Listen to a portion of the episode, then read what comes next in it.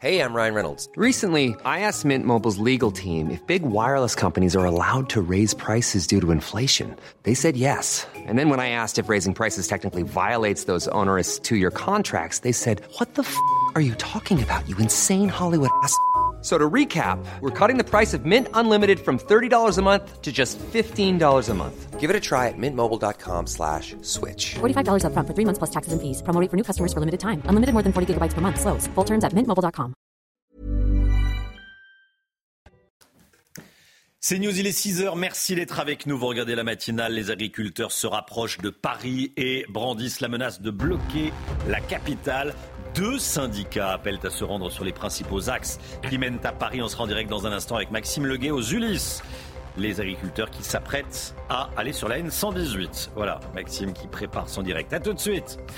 Gabriel Attal doit annoncer des mesures d'urgence en fin de journée depuis la Haute-Garonne. On verra ce qu'attendent les agriculteurs. Des violences hier soir à Rennes commises par des militants d'extrême gauche et des étudiants de la fac de Rennes 2. Ils manifestaient contre la loi immigration. On va vous montrer les images. Délesté d'une trentaine de ces articles par le Conseil constitutionnel, la loi immigration, ou ce qu'il en reste, va être promulguée par Emmanuel Macron. Laurent Wauquiez propose un référendum. On y reviendra avec vous, Florian Tardif. À tout de suite, Florian. Notre souveraineté alimentaire régresse. On importe de plus en plus de nourriture.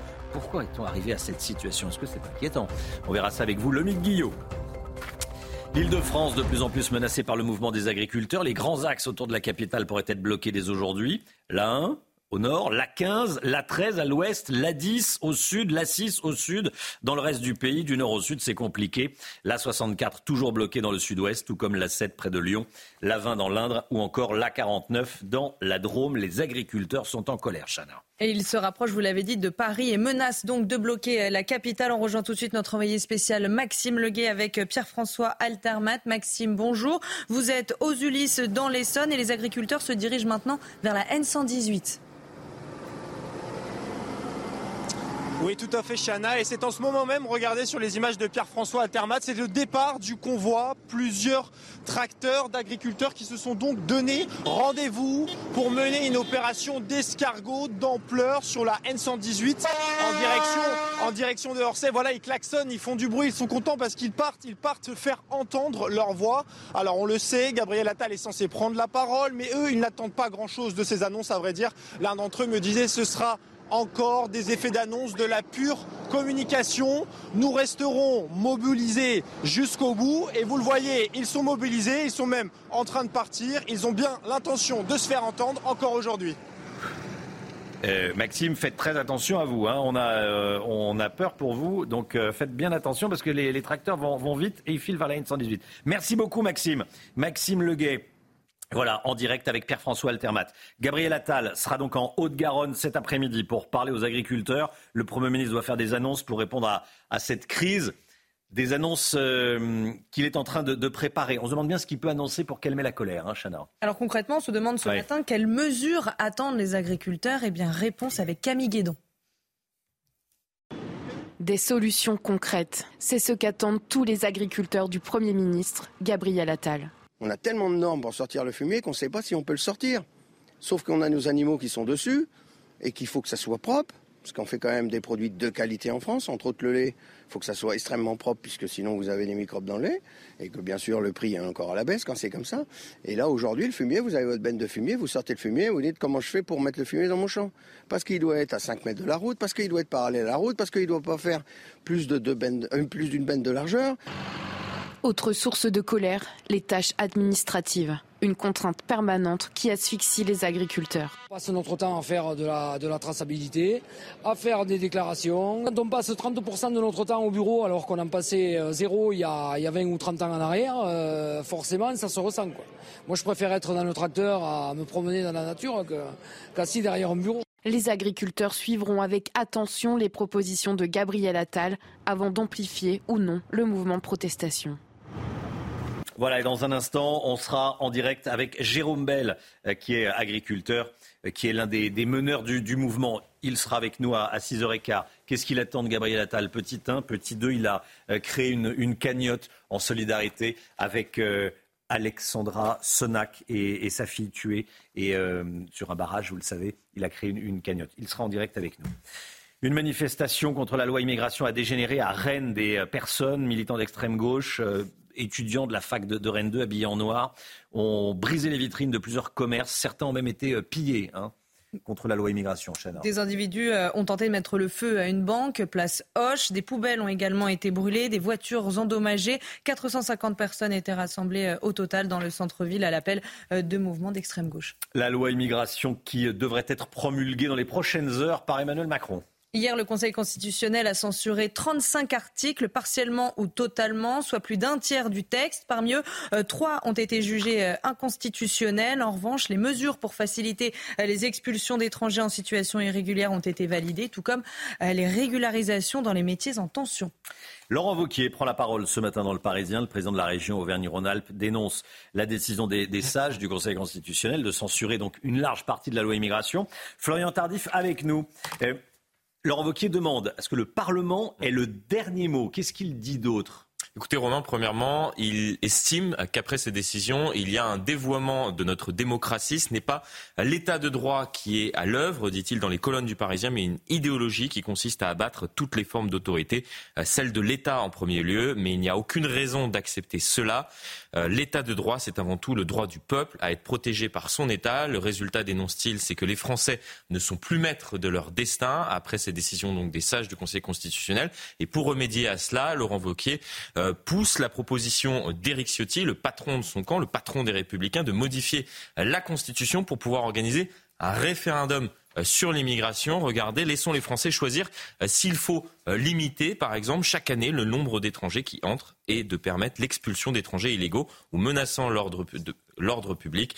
Et de conclure, dans notre démocratie, c'est au peuple d'avoir le dernier mot, pas par ses représentants ou donc par référendum. Merci beaucoup Florian. Et vous, qu'est-ce que vous en pensez? Est-ce que vous pensez que la décision du Conseil constitutionnel est le symbole de l'impuissance du politique à maîtriser l'immigration? Vous, vous en souvenez peut-être, mais Emmanuel Macron avait dit que la situation en termes d'immigration n'était pas tenable euh, lors, dans une interview au point à l'été prochain, en août dernier. Alors est-ce qu'il faut un référendum? Vous flashez le QR code et vous réagissez. Vous connaissez le principe, vous enregistrez une petite vidéo. Le sport tout de suite.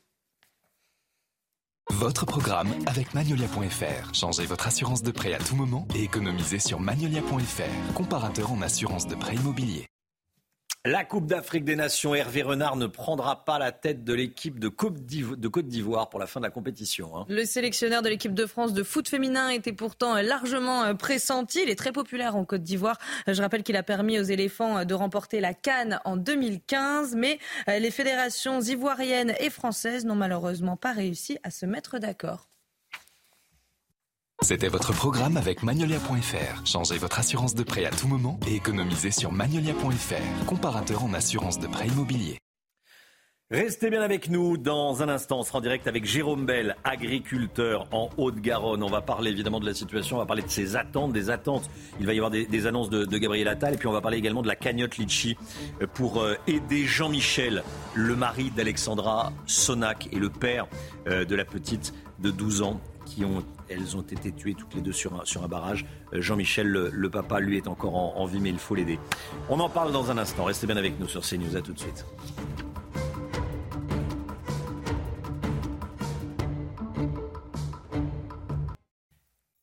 CNews, il est 6h12. Merci d'être avec nous. On est avec Jérôme Bell dans un instant, l'un des instigateurs du mouvement de colère des, agriculteurs. Mais tout d'abord, le point info, les dernières infos. Chana Lousteau. Gabriel Attal sera en Haute-Garonne cet après-midi pour parler aux agriculteurs. Le Premier ministre doit faire des annonces pour répondre à la crise qui frappe le monde agricole. Parmi les mesures attendues, les agriculteurs attendent des aides immédiates, le respect des lois Egalim ou encore la simplification des normes qui leur sont imposées.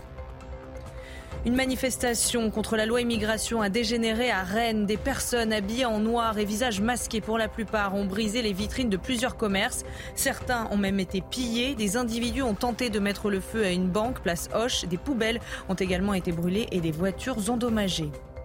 Et puis le prix des péages autoroutiers n'augmentera pas de plus de 3% cette année pour la plupart des réseaux. C'était la promesse euh, de Clément Beaune, ancien ministre des Transports, en novembre dernier. Comme chaque année, les tarifs augmenteront dès le 1er février, donc jeudi prochain. Merci beaucoup, merci beaucoup, Chana. Jérôme Bell est en direct avec nous, agriculteur en Haute-Garonne, un des instigateurs euh, du, euh, du mouvement de colère. Merci beaucoup d'être en direct avec nous. Euh, Jérôme Bell. Déjà, je voulais vous demander comment est-ce que vous alliez. Je dis qu'est-ce que qu'est-ce que j'ai envie de, savoir? Déjà, j'ai envie de savoir comment est-ce que vous allez vous et, et tous vos collègues. Vous vous battez depuis plus d'une semaine maintenant. Vous tenez le coup. Euh, euh, il est 6h15 du matin. C'est tôt, même si on se lève tôt hein, dans l'agriculture comme nous. Hein, c'est la France qui se lève tôt. Mais comment vous allez? Ça va, ça va. Un peu fatigué, mais euh, ça va. Ouais, on se lève tôt. J'ai commencé à aller travailler sur ma ferme à 4h moins le quart ce matin. Je me suis couché à une heure, euh, un peu plus d'une heure, parce que j'étais au téléphone avec, euh, avec des députés, et un député européen, voilà. C'est très long. Mais bon, on tient le coup quand même. Euh, Gabriel Attal va faire des annonces cet après-midi, des mesures d'urgence. Bon, question simple, qu'est-ce que vous en attendez? Est-ce que vous pensez qu'il va répondre à vos attentes? J'en sais rien, mais euh, je l'espère en tout cas. Et si se déplace euh, sur, dans la Haute-Garonne, j'espère que c'est pour arriver à des, mesures concrètes parce que je pense que depuis le début, on lui répète que euh, qu'il faut nous aider. On n'a pas demandé 50 000 mesures, nous, ici. On en a demandé trois, et dont deux qui sont bons pour tout le territoire français. J'espère qu'il sera capable de nous amener des réponses, mais des réponses concrètes et avec un plan d'avenir sur l'agriculture aussi, où eh bien, faudra qu'il casse des barrières et, et peut-être passer au-dessus d'une minorité de gens qui ne veut pas que l'agriculture française progresse et regagne sa place importante au sein de l'Europe et au sein du monde. Ouais. Sur la question du revenu, qu'est-ce qui pourrait faire que ça bouge vite? Parce que la question du revenu, c'est, elle est centrale. Hein. Il, y a, il, y a, tout en découle après. Mais déjà qu'on arrive à vivre notre métier, ça sera déjà bien. Là, on est en train de survivre depuis des années. Ouais, mais qu'est-ce, qu'est-ce qui peut annoncer aujourd'hui qui fait que vous allez vivre de votre métier ben, Qui commence déjà, qui commence à remettre en place là, et, et que la loi Egalim soit, soit vraiment appliquée, qu'il n'y ait pas de concurrence déloyale, qu'ils arrêtent de taxer les agriculteurs au plus facile parce que parce qu'on est les petits et voilà, euh, il faut que. Mais ça ne sera pas du jour au lendemain. Hein, ne croyez pas qu'il va arriver, il va dire demain, ce soir, il va nous dire, euh, on vous donne 2000 euros par mois. Hein. Non. Ça sera du travail à long terme, mais euh, mais qui déjà qui, re, qui recrée un contrat de confiance avec nous et, et ça sera une bonne avancée et, et qui nous prouve qu'il a mieux travaillé main dans la main avec les agriculteurs et pour justement nous aider mmh. à pouvoir se dégager d'un revenu et, et, de vivre de notre métier. Qu'est-ce que les Français, les, les, consommateurs que nous sommes tous peuvent faire pour, pour vous, pour vous aider? Qu'est-ce qu'on peut faire? Je ne sais pas. Vous savez, pendant le Covid, ça a été... Acheter français? J'ai pas entendu. D'acheter français? Oui. Ouais, mais il faut que les supermarchés, les supermarchés achètent français aussi. Oui. Il faut que, pour acheter français, il faut que l'État français nous permette de produire. Aujourd'hui, euh, moi, 90% de ma production part à l'étranger. Euh, tout ce qui est mes bovins, tous mes broutards, les jeunes veaux partent à l'Italie. Ils sont engraissés en Italie, reviennent en France. Ma céréale part en Espagne, elle revient transformée en France.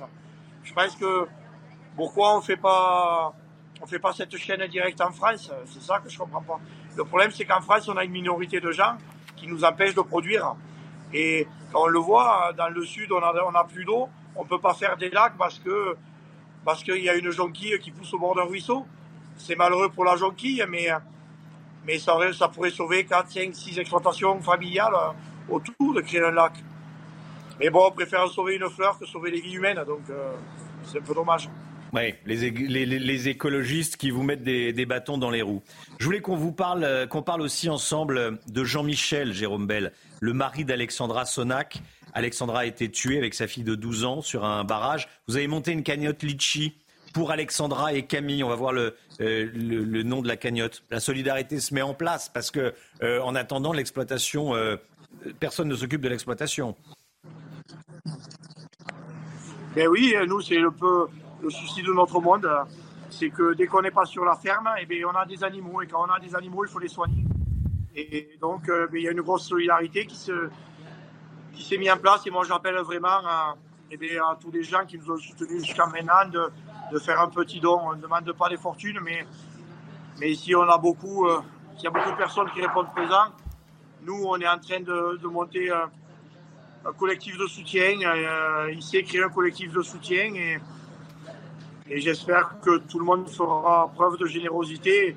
Et j'en appelle aussi aux télé et, aux médias en tout, euh, que depuis longtemps, depuis une semaine, eh bien, on a fait l'effort de répondre à toutes vos interviews, à, nous offrir, à vous offrir nos fermes, les portes de nos fermes. Mais j'espère que vous ferez un geste fort et, et on en sera très reconnaissant. Jérôme Bell, merci beaucoup. Merci d'avoir été en direct avec nous. Évidemment, euh, on suit euh, votre, votre combat, le combat des, des, agriculteurs, et puis on va attendre les annonces de, de Gabriel Attal. Merci beaucoup d'avoir été en direct avec nous ce matin dans la, dans la matinale de, de CNews. Bonne journée, bon courage à vous. Il est 6h19. On rappelle le, le QR code, comme on dit la question que je vous pose ce matin. La décision du Conseil constitutionnel de censurer une trentaine d'articles de la loi immigration, est-ce que c'est le symbole de, l'impuissance du politique à maîtriser l'immigration? Ou est-ce que c'est une décision politique selon vous? Est-ce qu'il faut un référendum sur l'immigration?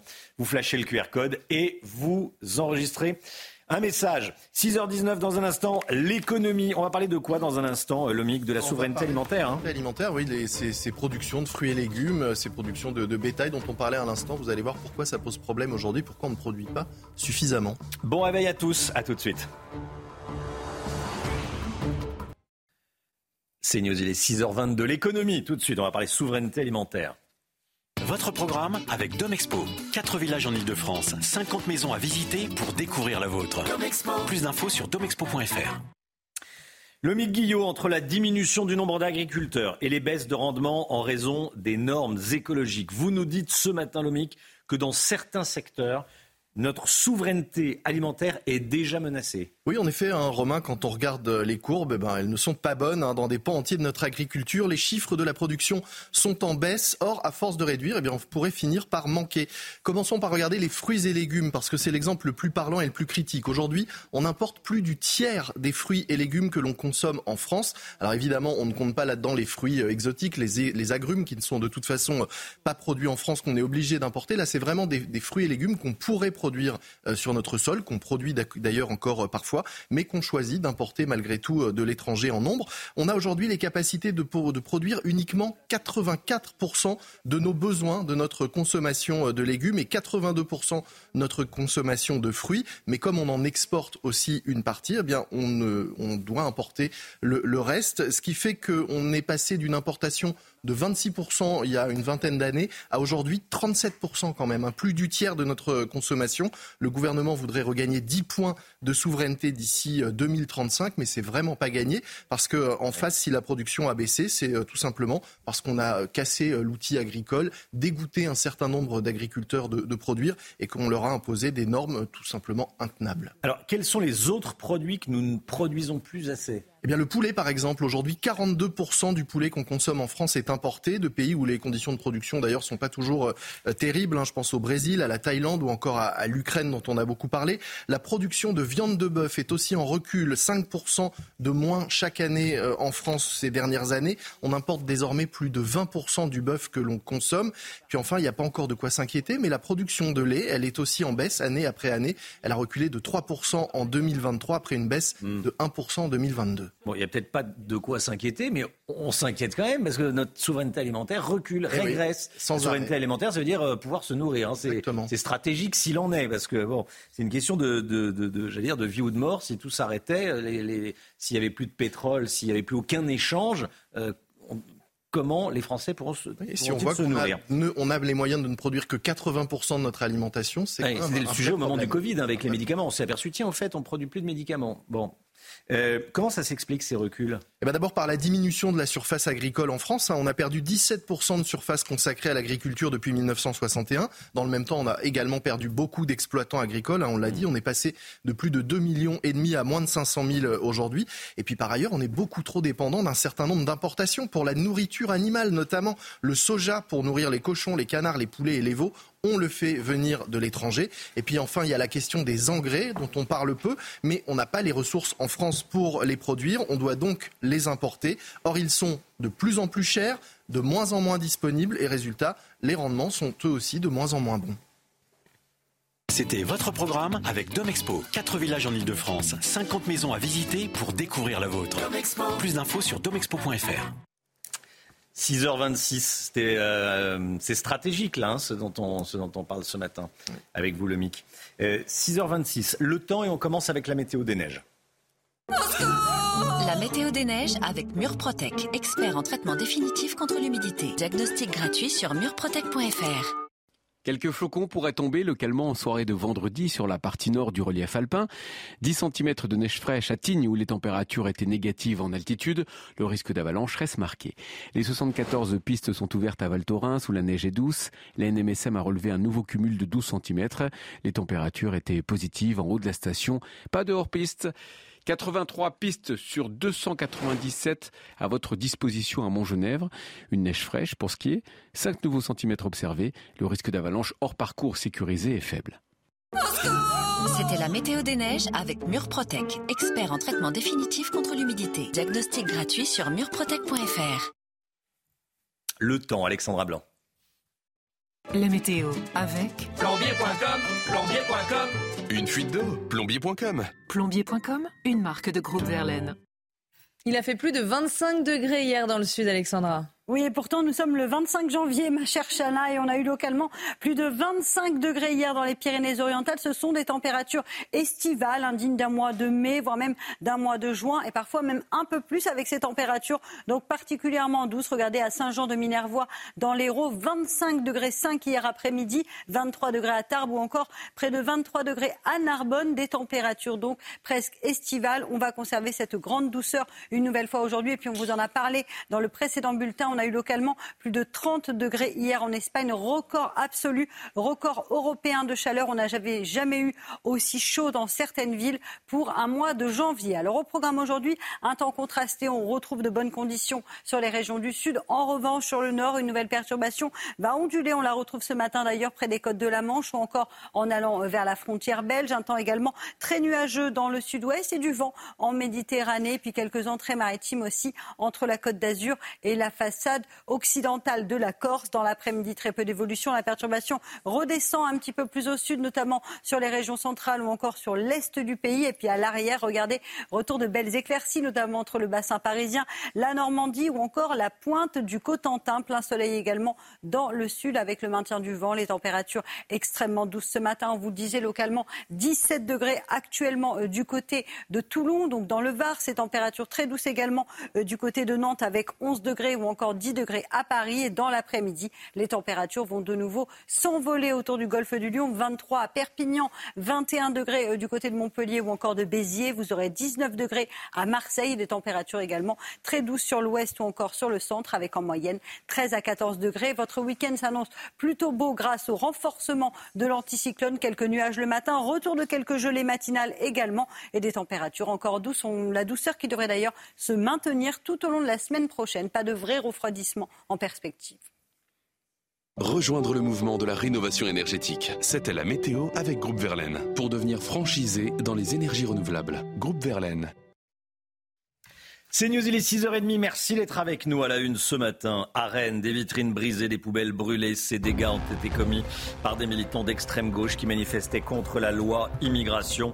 On va vous montrer les images. Sur les 86 articles de cette loi immigration, 35 ont été retoqués par le Conseil constitutionnel. Mais lesquels ont été conservés par les sages? Lesquels ont été invalidés? Pour quelles raisons? Les explications très précises de Florian Tardif avec nous ce matin. A tout de suite, Florian. Les agriculteurs se rapprochent de Paris, dans l'Oise, sur la 16. Ils se mettent en route vers la capitale. On rejoindra notre envoyé spécial, Mathilde Ibanez. A tout de suite, Mathilde. L'augmentation de leurs revenus est l'une des revendications principales des agriculteurs, car certains d'entre eux n'arrivent même pas à se dégager un SMIC. On est allé à leur rencontre. Manifestation donc contre la loi immigration à Rennes hier. Manifestation, notons-le, interdite. Des personnes ont brisé des vitres de plusieurs commerces. Certains ont été pillés. Ce sont des militants d'extrême gauche et des étudiants de la fac de Rennes 2, Chana. hein. Oui, 450 personnes étaient euh, rassemblées euh, dans le centre-ville au total euh, hier soir. Des individus ont également tenté de mettre le feu à une banque, place Hoche. Des poubelles ont été brûlées et des voitures endommagées. Alors, la loi immigration devrait être promulguée par Emmanuel Macron dans les prochaines heures. Le Conseil constitutionnel a censuré 35 articles. En clair, ce qu'avait apporté euh, la droite n'a été euh, euh, validé que le texte du gouvernement. Gérald Darmanin a réagi hier soir. hein. Oui, Gérald Darmanin qui va réunir tous les préfets euh, à 10 heures pour appliquer la loi euh, immigration. Le ministre de l'Intérieur qui dit être satisfait des décisions euh, du Conseil constitutionnel puisque selon lui, la totalité des articles du gouvernement ont été validés. C'était hier soir sur TF1. C'est au président de la République de promulguer la loi. J'ai eu un échange avec lui. Il le fera très bientôt, dans les heures qui viennent. Demain matin, je réunirai tous les préfets de la République à sa demande à 10 heures pour appliquer la loi. La loi, elle a très peu besoin de décret d'application. 80% de ces articles s'appliquent immédiatement. On voit bien que là, le Conseil constitutionnel a validé le travail qu'a fait le gouvernement pour protéger les Français. C'est tout ce qui m'intéresse. Alors, Florian Tardif, ça a besoin d'explication. Le Conseil constitutionnel a donc censuré une large partie du texte. Pour faire simple, la partie apportée par la droite, quels sont les articles concernés? Oui, sur les 86 euh, articles, euh, 32 ont été euh, censurés par le Conseil constitutionnel pour des motifs de procédure, 3 ont été censurés euh, sur le fond et euh, deux euh, sur deux articles euh, ont eu des, des réserves d'interprétation de la part des sages du Conseil constitutionnel. Alors qu'est-ce qui a été euh, censuré très clairement On va le voir ensemble. Environ 40% du texte, euh, disons-le, dont l'accès différencié aux prestations euh, sociales. Ce qui était prévu, c'est une demande d'une présence de 5 ans minimum sur le territoire national euh, pour pouvoir bénéficier de certaines aides sociales, comme les APL par exemple. Le délit de séjour euh, qui était en vigueur jusqu'à euh, la présidence de François Hollande, qui était réintroduit grâce à ce texte, a été donc censuré, ou encore les quotas, euh, voilà, qui auraient pu être fixés par le Parlement pour une période de trois ans, ou encore les mesures visant à restreindre le regroupement familial. Alors, on entend dire que c'est une décision politique. Qu'en est-il? Est-ce que le Conseil constitutionnel a rendu une décision politique en censurant les articles de la droite et en laissant que le texte du gouvernement? C'est un peu technique, mais, mais je vais tenter d'être le plus simple euh, Mmh. possible, le plus clair possible. Alors que dit la Constitution? L'article 45 dit que tout amendement est recevable en première lecture dès lors qu'il présente un lien, même indirect, avec le texte déposé ou transmis. Donc on parlait tout à l'heure des 32 articles qui ont été euh, censurés euh, parce qu'ils ne respectaient pas la forme. Alors vous me direz, ça parlait d'immigration, c'est un texte sur l'immigration. Oui, sauf que initialement, les parties qui ont été euh, censurées, si l'on prend le texte initial déposé euh, par le gouvernement, il n'y avait par exemple rien sur l'accès aux aides sociales, il n'y avait rien sur l'acquisition de la nationalité, et donc c'est pour cela que les sages du Conseil constitutionnel ont dit on censure. Il y a tout de même un peu de politique, effectivement, euh, derrière tout cela. Euh, et Laurent Fabius, euh, le président du Conseil constitutionnel, avait glissé un indice euh, dans ses vœux. Il avait dit le Conseil constitutionnel ne doit pas être la chambre d'appel du Parlement. En clair, ce qu'il dit aujourd'hui et ce que disent globalement les sages, c'est que c'est au Parlement de trancher et pas au Conseil constitutionnel. Donc, hop, on censure, on retoque. Et c'est aux euh, parlementaires de saisir euh, de euh, propositions s'ils souhaitent avancer sur, sur ces propositions censurées. Merci beaucoup Florent Tardif, très clair. Est-ce que vous pensez que la décision du Conseil constitutionnel est le symbole de l'impuissance de l'État à vraiment gérer l'immigration? Emmanuel Macron disait qu'il fallait la réduire, l'immigration. Il le disait en, en- en août dernier dans une interview au point. Et L'année dernière, par exemple, il n'y a jamais eu autant de titres de séjour donnés. Là, il y a le Conseil constitutionnel qui censure une large partie du texte. Bon, qu'est-ce que vous en pensez? Vous flashez le QR code, vous avez la parole. Comme je le dis euh, souvent, voire tous les matins, vous avez la parole, prenez-la. L'île de France est de plus en plus menacée par le mouvement des agriculteurs, Chana. hein. Les grands axes autour de Paris pourraient être bloqués euh, dès aujourd'hui, comme la 1, la 15, la 13, la 10 ou euh, la 6. On va regarder la carte parce que dans le reste du pays, du nord au sud, c'est aussi très compliqué. La 64 est toujours bloquée dans le sud-ouest, tout comme euh, la 7 près de Lyon, la 20 dans l'Indre ou encore la 49 dans la Drôme. Et on va partir à Méru retrouver Mathilde Ibanez en direct avec Laurent Sélarié. Les agriculteurs euh, se sont euh, rassemblés à, Méru dans, l'Oise, donc au nord-ouest de Paris. Qu'est-ce qui se passe autour de vous, Mathilde? Eh bien écoutez, c'est une nouvelle nuit compliquée, un nouveau réveil compliqué ici pour les agriculteurs sur cette autoroute A16. Un blocage qu'ils réalisent en tout cas depuis mardi au départ de Beauvais en direction euh, de Paris. Tous les jours, eh bien, ils avancent entre 10, 15 kilomètres en direction euh, de la capitale. Vous pouvez le voir en tout cas euh, derrière moi, un campement de fortune a été installé, générateur, lumière, barbecue, nourriture pour tenir encore longtemps, ils nous disent. Car leur eh elles sont claires. Stop à la surréglementation, une mesure juste comme avant concernant le gasoil non routier, une application des lois Egalim qui consiste à ce que le producteur eh soit rémunéré en fonction euh, de ses coûts de production. Car clairement, ils nous disent en avoir marre d'être constamment en mode survie. Ils nous disent vouloir aller euh, jusqu'au bout, être déterminés être enfin entendus. Ils ne savent pas si aujourd'hui ils vont euh, aller jusqu'à Paris. Ils attendent en tout cas les annonces euh, du gouvernement. Mais en tout cas, une chose est sûre, c'est qu'ils sont extrêmement déterminés et que la colère ne faiblit pas. Merci beaucoup Mathilde Ibanez. On va vous retrouver évidemment tout au long de la, de, la matinale. Parmi les principales revendications des agriculteurs, Chana, il y a la question du revenu j'allais dire, c'est même pas la principale, c'est euh, tout en haut de la liste. C'est la question centrale, le revenu. Il faut que ça rapporte. Oui, puisque malgré un travail acharné, parfois 7 euh, jours sur 7, un nombre d'heures largement au-dessus euh, des 35 heures, certains n'arrivent pas à se rémunérer. Alors concrètement, combien gagne un agriculteur? Réponse dans ce reportage de Joanne de Marle, Stéphanie Rouquier et Adrien Spiteri. J'aime mon métier, mais j'aimerais en vivre. Voici le message que l'on pouvait lire sur un tracteur hier sur l'autoroute A16. Car le manque de moyens est l'une des principales causes de la mobilisation des agriculteurs. À 58 ans, Jean-Marc gagne euh, entre 1000 et 1500 euros. C'est infernal, quoi. C'est infernal. Je devrais être au moins à 3000 euros par mois euh, en fin de carrière. Non, mais c'est n'importe quoi, quoi. D'autres n'arrivent même pas à se dégager un salaire. Moi, je ne me prélève rien. Je me prélèverai, je vis sur mes économies euh, que je m'étais fait en travaillant un peu avant. Et là, j'avais touché la DGA à titre privé, donc je vis sur cette DGA. La DGA est une aide destinée à l'installation de jeunes agriculteurs. Mais cette situation précaire est anormale selon ces professionnels qui travaillent parfois 7 jours sur 7 et près de 70 heures par semaine. Vous, vous travaillez sans salaire C'est pas possible. Vous n'allez pas, le faire. Si demain je vous dis je ne vous paye pas, qu'est-ce que vous allez dire? Vous allez arrêter, vous allez changer. Les agriculteurs doivent être rémunérés pour leur travail et le méritent grandement. D'après des chiffres publiés par l'INSEE en 2021, en France, 18% des agriculteurs vivaient sous le seuil de pauvreté. Voilà le mouvement des, agriculteurs, les agriculteurs qui euh, menacent de bloquer Paris, qui se dirigent vers la capitale, qui vont euh, euh, opérer des, blocages, des blocages filtrants parfois sur les, principales autoroutes qui mènent à, Paris. C'est l'une des, activités, l'une des, hum, des actualités du, du, jour, avec évidemment les annonces de Gabriel Attal en fin d'après-midi. Allez, on va retourner sur le terrain dans un instant, bien sûr. Le sport tout de suite. Votre programme avec Magnolia.fr. Changez votre assurance de prêt à tout moment et économisez sur Magnolia.fr, comparateur en assurance de prêt immobilier. Et on va parler de, rallye. Hein. Le rallye de Monte-Carlo, c'est le Britannique Elfin Evans qui s'est imposé à la première place. Et le Belge Thierry Neuville se place juste derrière. Et c'est le Français Sébastien Augier qui décroche la troisième place du podium. Le rallye de Monte-Carlo est la manche inaugurale du championnat du monde des rallyes.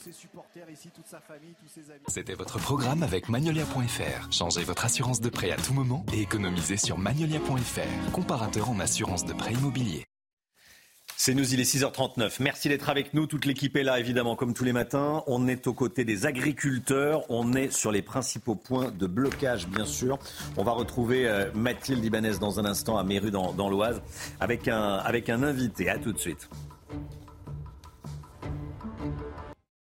C'est News, il est 6h43. Merci d'être avec nous. Tout d'abord, les dernières informations. Chana Lousteau.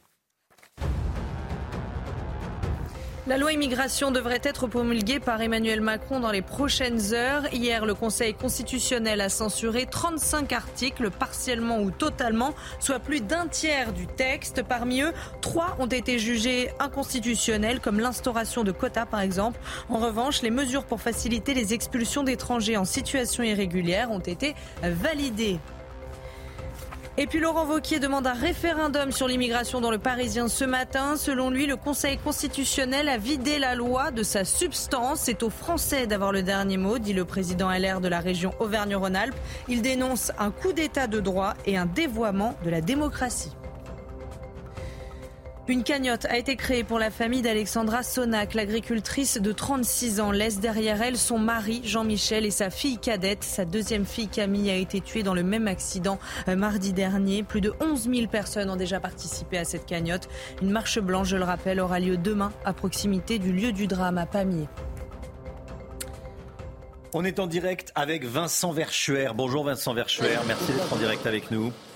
Vous êtes euh, producteur laitier dans, l'Oise. Vous êtes sur le point de blocage à, à Méru. Merci beaucoup euh, d'être avec nous ce matin. Donc euh, évidemment, il va y avoir les annonces de Gabriel Attal en fin de journée. Ça, c'est un. On va, on va en parler dans un instant. Déjà, parlons de, de vous. Euh, comment est-ce que vous allez? Qu'est-ce que vous Qu'est-ce que vous réclamez? Ça fait plusieurs jours que vous vous que vous vous battez pour pour vivre mieux.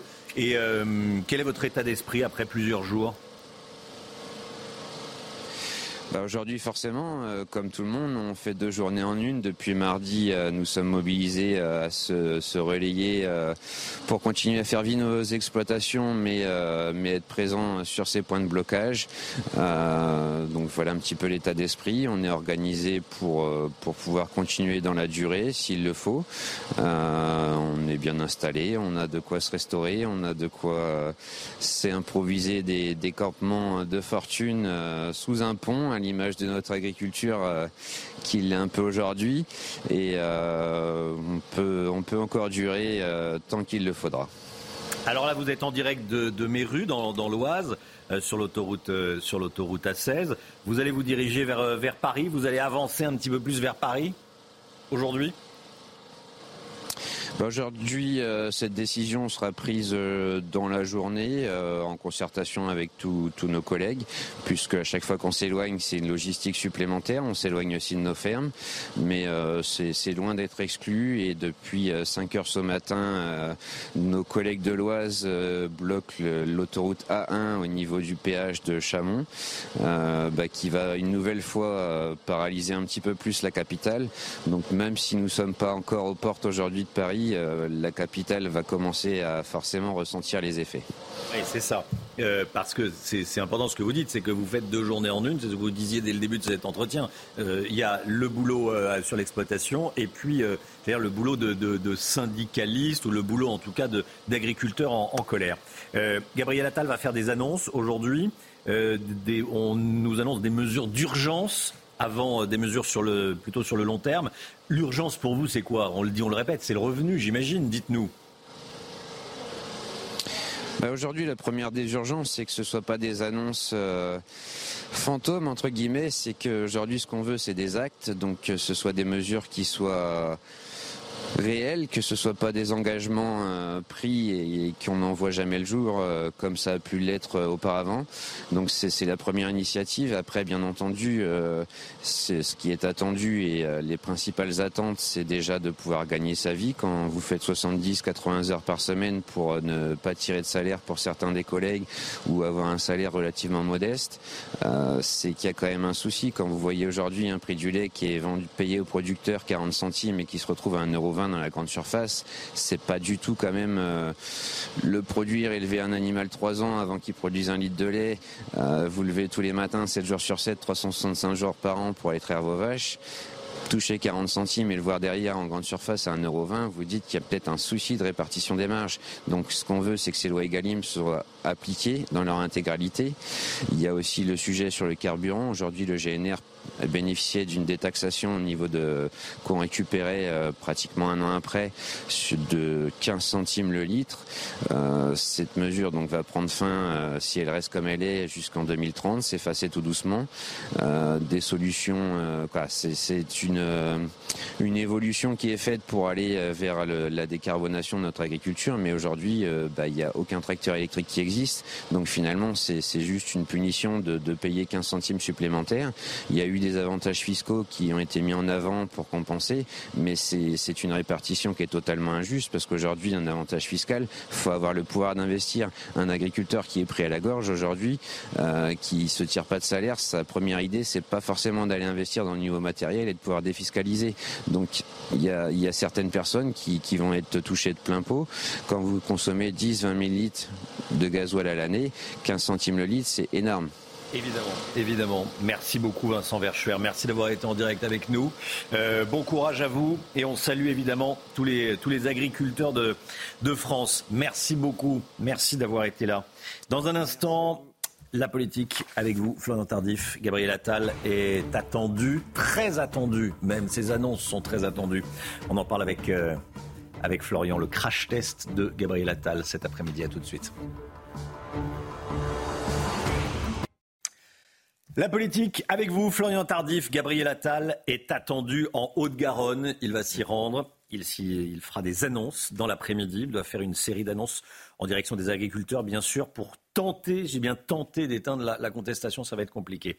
C'est une sorte de, crash test politique pour le tout nouveau Premier ministre, Florian. Oui, c'est qu'il n'a pas le droit à l'erreur. Euh, alors qu'il n'a pas fait son discours de, politique générale. Le voilà déjà confronté à une crise certes prévisible, mais que le pouvoir n'a pas su anticiper. La difficulté ici, euh, c'est que la marge de manœuvre du nouveau euh, Premier ministre est mince, très mince. Romain, pourquoi? Tout simplement parce qu'il n'a pas la main sur la plupart des mesures réclamées par les syndicats agricoles aujourd'hui. Selon nos informations, le gouvernement devrait annoncer dans les toutes prochaines heures une simplification des démarches administratives.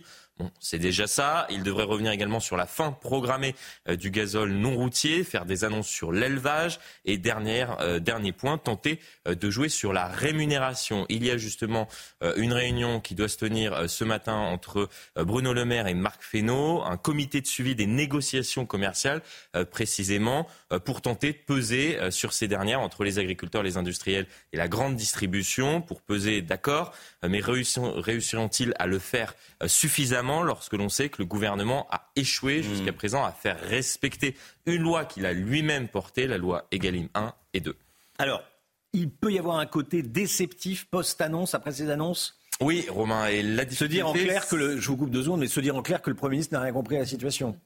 Alors, n'a rien C'est ce que peuvent se dire les, les, les agriculteurs. Que se dire les agriculteurs, bien évidemment. Mais le problème, effectivement, c'est que tout ce qui sera déceptif sera contre-productif. Hmm. Euh, pourquoi? Car l'objectif du Premier ministre, vous l'avez compris, euh, c'est sinon d'éteindre la colère, du moins euh, de la résorber. Et si les annonces sont jugées insuffisantes, ces dernières pourraient produire l'effet inverse qu'escompté, c'est-à-dire justement raviver euh, la flamme de la contestation. C'est ce qui s'était passé d'ailleurs dans des circonstances tout à fait différentes, mais euh, on a tendance parfois à perdre la mémoire. Mais lorsque l'on regarde la crise des Gilets jaunes, on tend à l'oublier, mais Édouard Philippe, deux semaines après le début du mouvement, avait pris la parole, avait fait de premières annonces. C'était au tout début du mois de décembre 2018, sauf que faute d'avoir réussi à éteindre la colère des manifestants en proposant certaines mesures, il l'avait sinon alimenté, du moins ravivé à l'époque.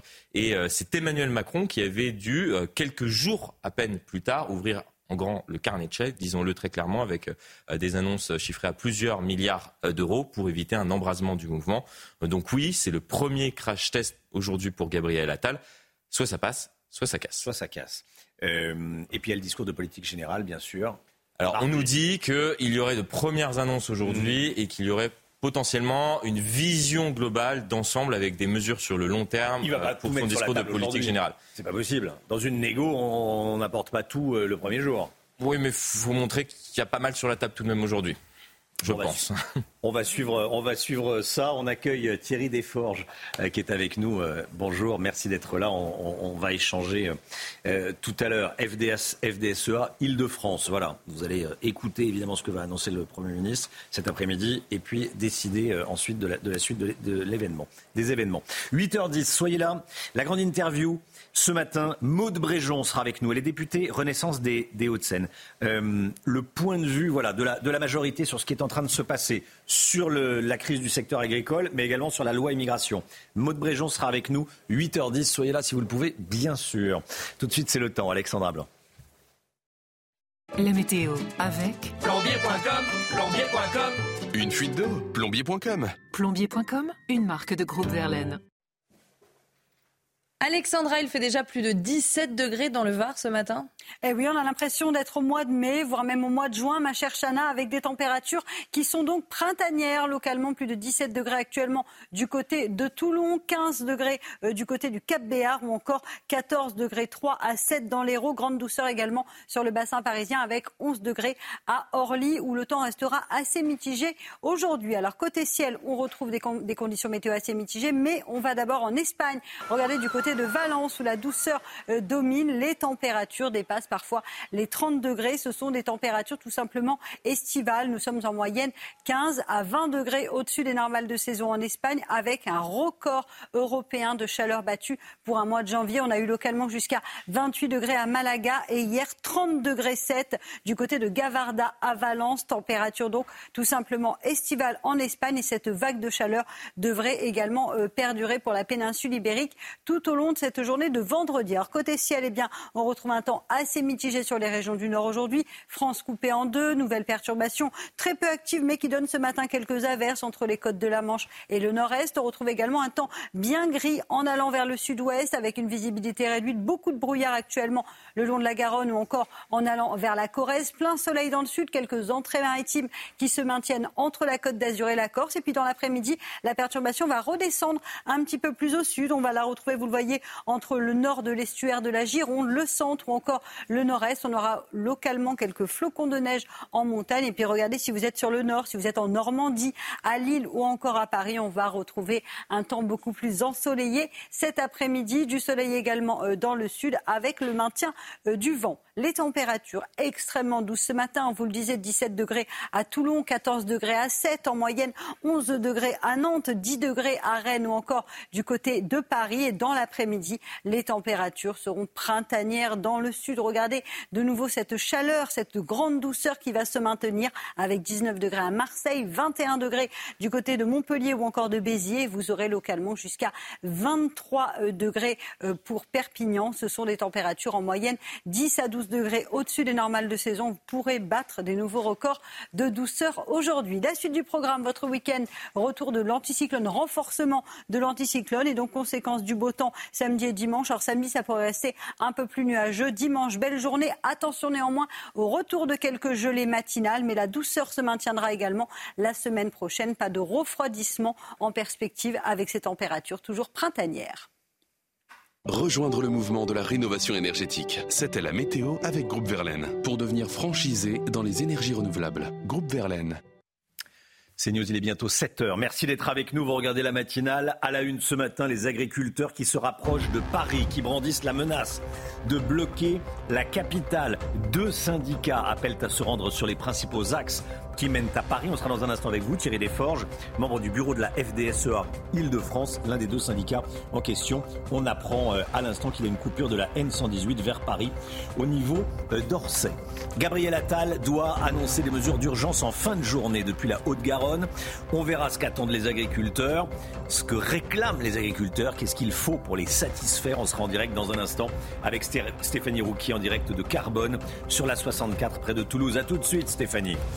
Violences hier soir à Rennes commises par des militants d'extrême gauche et des étudiants de la faculté de Rennes 2. Ils manifestaient contre la loi immigration. On vous montre les images. Délestée d'une trentaine de ces articles par le Conseil constitutionnel, cette loi immigration, j'allais dire où ce qu'il en reste, va être promulguée par Emmanuel Macron. Laurent Wauquiez propose ce matin un référendum. On y revient avec Florian Tardif. A tout de suite Florian.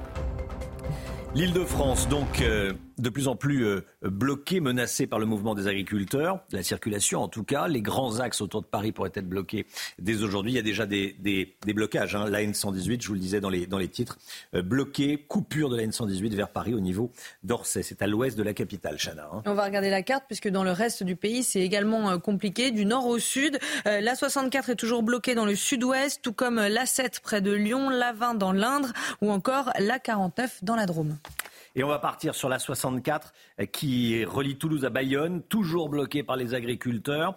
Sur place, Stéphanie Rouquier avec Nathan Témine en direct avec nous. Stéphanie, vous êtes au niveau de, Carbone. Les agriculteurs sont mobilisés depuis une semaine. Ils attendent des, annonces de Gabriel Attal. Ils les attendent de pied ferme. C'est le moins qu'on puisse dire. Hein.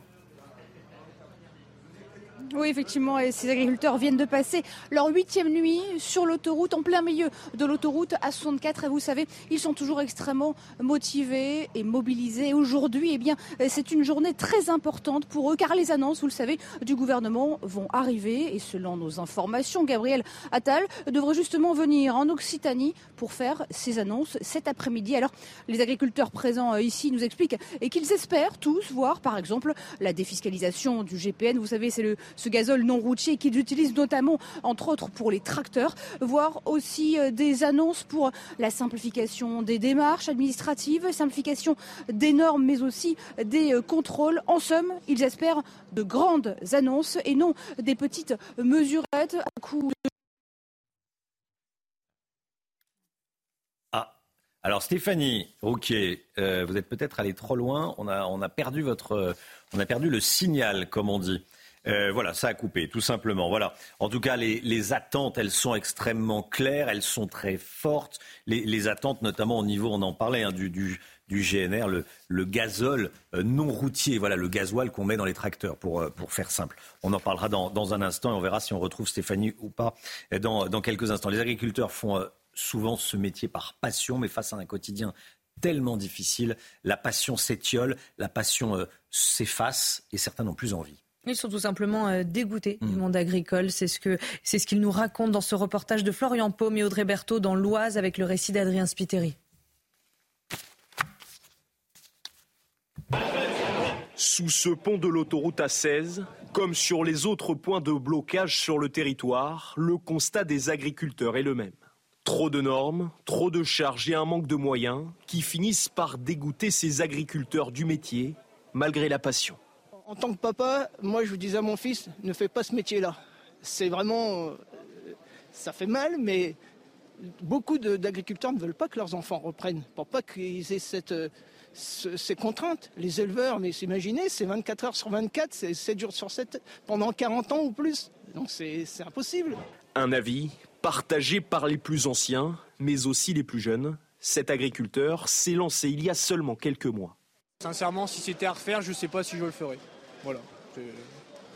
Avec tout ce qu'on voit, euh, on commence à être un peu dégoûté du métier. Des difficultés qui poussent de nombreux agriculteurs à abandonner ou mettre fin à leur jour.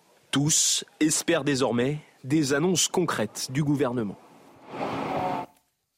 Voilà, et on va euh, suivre évidemment la, situation euh, tout au long de la, de la journée sur, sur CNews. Cette manifestation interdite contre la loi immigration a dégénéré à Rennes. Des personnes ont brisé des vitrines, des militants d'extrême gauche hein, et des étudiants de la fac de, Rennes 2 ont brisé des vitrines de plusieurs commerces. Certains commerces ont été pillés par euh, ces individus. Hein. Des individus ont également tenté de mettre le feu à une banque, place Hoche. Des poubelles ont également été brûlées et des voitures endommagées. 450 personnes étaient rassemblées au total dans le centre-ville. Voilà la loi immigration qui devrait être promulguée par Emmanuel Macron dans les, dans les prochaines heures.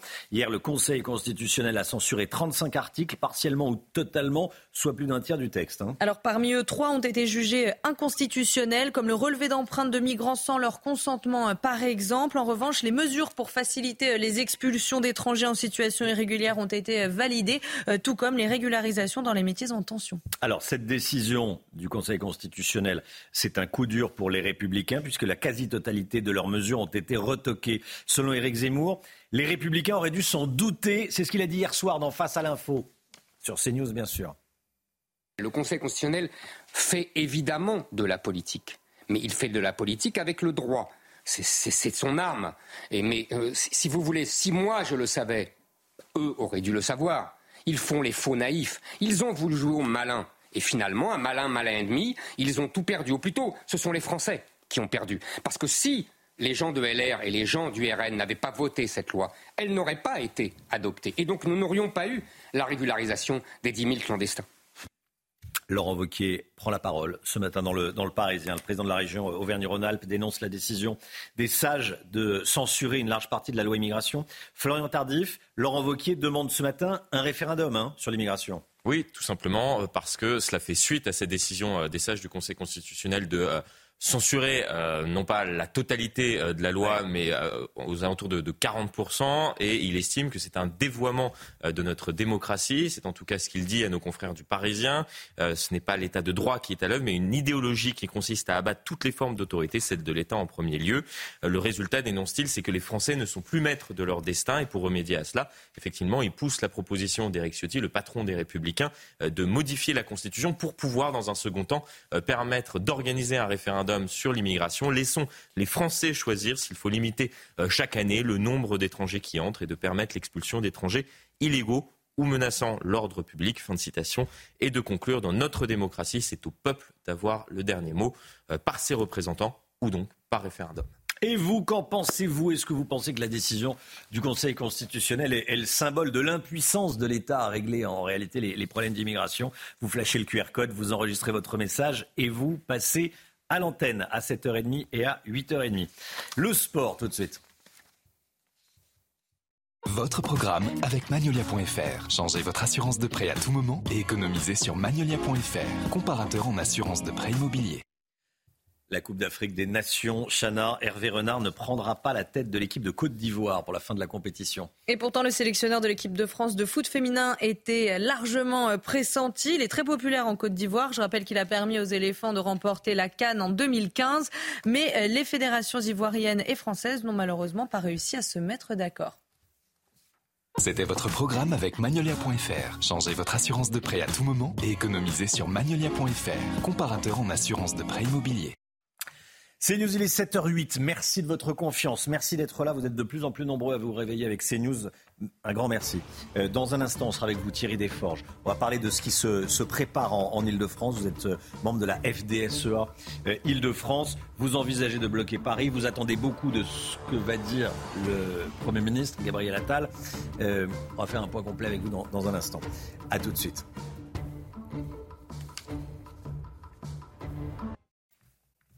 C'est News, il est 7h11. Tout d'abord, le point info, les dernières infos avec vous, Chana Lousteau.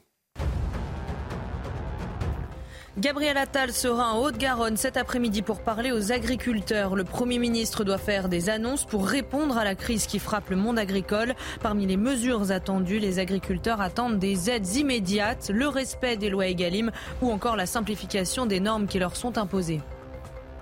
Une manifestation interdite contre la loi immigration a dégénéré à Rennes. Des personnes habillées en noir et visages masqués pour la plupart ont brisé les vitrines de plusieurs commerces. Certains ont même été pillés, des poubelles ont été brûlées et des voitures endommagées. 450 personnes étaient rassemblées à l'appel de mouvements d'extrême gauche et d'étudiants de Rennes 2. Et puis le prix des péages autoroutiers n'augmentera pas de plus de 3% cette année pour la plupart des réseaux. C'était la promesse de Clément Beaune, ancien ministre des Transports, en novembre dernier. Et comme chaque année, les tarifs augmenteront dès le 1er février, donc jeudi prochain.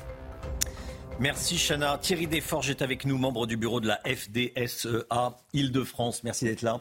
Euh, avec nous ce matin sur le plateau de la, de la matinale. Chana le disait à l'instant, euh, Gabriel Attal va faire des annonces cet après-midi. Déjà, avant de, parler spécifiquement de l'île de France, qu'est-ce que vous en attendez de ces, de ces annonces? Est-ce qu'il y a des, informations qui, qui fuitent? J'imagine qu'il discute avec la FNSEA, euh, Attal. Oui, alors, le Premier ministre. Il n'y a, rien de secret aujourd'hui. Hein. La FNSEA a fait des, revendications auprès du, ministère.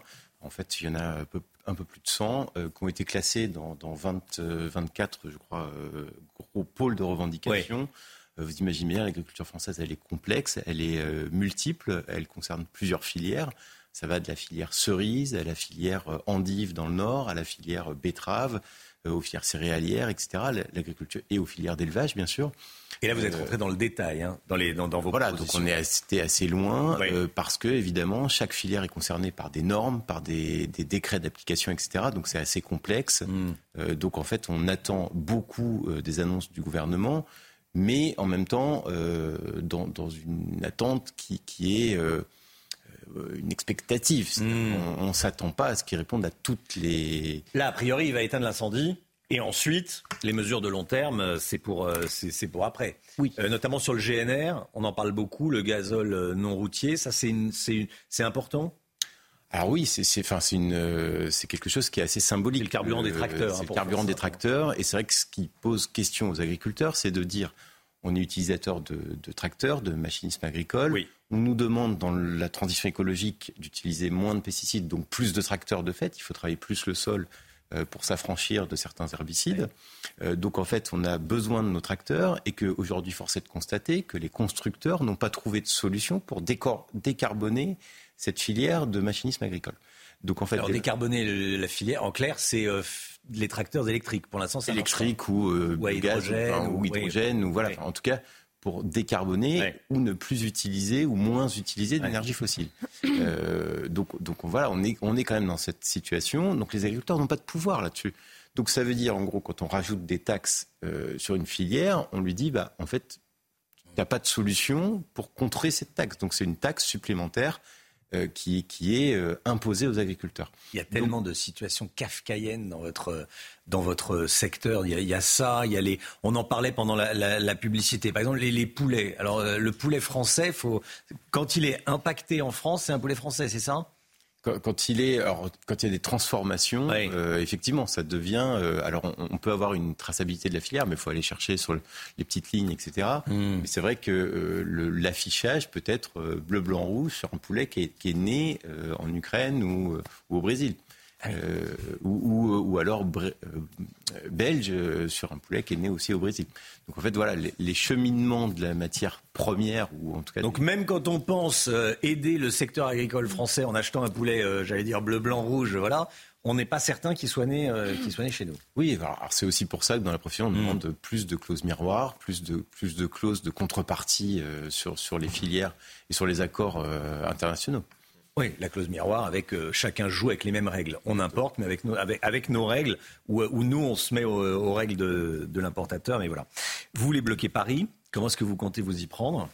Alors bloquer Paris, en tout cas, on souhaite envoyer un signal hmm. fort. Euh, particulièrement aujourd'hui parce qu'on attend les annonces, euh, les annonces de Gabriel Attal dans la journée. Oui. donc c'est un moment aussi un petit peu, un peu clé de la mobilisation où euh, les, les, fédérations d'Île-de-France vont venir mettre la pression sur Paris pour montrer qu'on est au bord de Paris.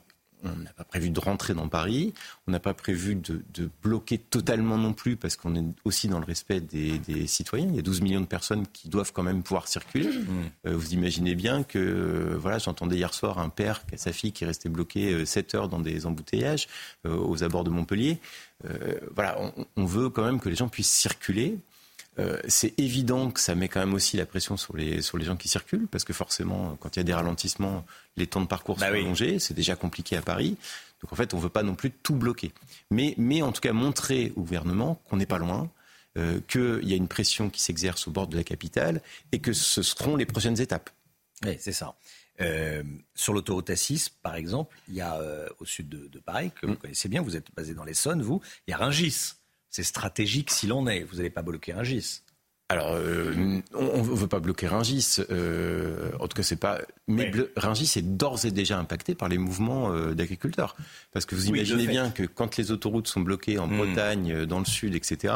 Là, j'entendais ce matin que les, les filières, comment s'appelle, de poissons commence à être impacté à Rungis. Mm. C'est-à-dire qu'il commence à y avoir des étalages de poissons qui sont euh, fragilisés, qui sont réduits parce que les camions ont du mal à circuler. Merci beaucoup Thierry Desforges. Vous serez où tout à l'heure pour, les, pour écouter les, annonces de Gabriel Attal? Alors nous, on sera sur l'autoroute A6, hein. on sera au sud de la capitale, au sud de Paris, euh, euh, qu'on va, qu'on va commencer à filtrer en début d'après-midi. Euh, jusque, jusque euh, tard dans la nuit ou demain s'il faut euh, continuer. Et vous serez à quel niveau de la 6 pour que les On sera au niveau de, de la station totale d'Evry, enfin de, de, un petit peu avant Évry. D'accord, donc à quelques dizaines de kilomètres de, de la capitale. Voilà, voilà. Merci beaucoup Thierry Desforges. Merci d'être venu ce matin sur le plateau de la, matinale. Euh, voilà, bonne, bonne journée, bon courage et on salue évidemment tous les, tous les agriculteurs, bien sûr.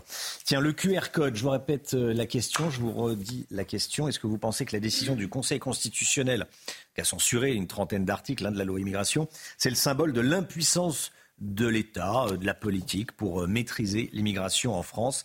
Est-ce qu'il faut un référendum? Vous flashez le QR code et vous répondez à cette question si vous le souhaitez, bien sûr. Dans un instant, euh, on va parler de l'inflation qui bouscule nos habitudes d'achat. Ça sera avec Lomi Guillot à suivre. À tout de suite. C'est News 7h22, tout de suite l'économie. On va parler de la grande distribution et du hard discount. Votre programme avec Domexpo. 4 villages en Ile-de-France, 50 maisons à visiter pour découvrir la vôtre. Plus d'infos sur domexpo.fr.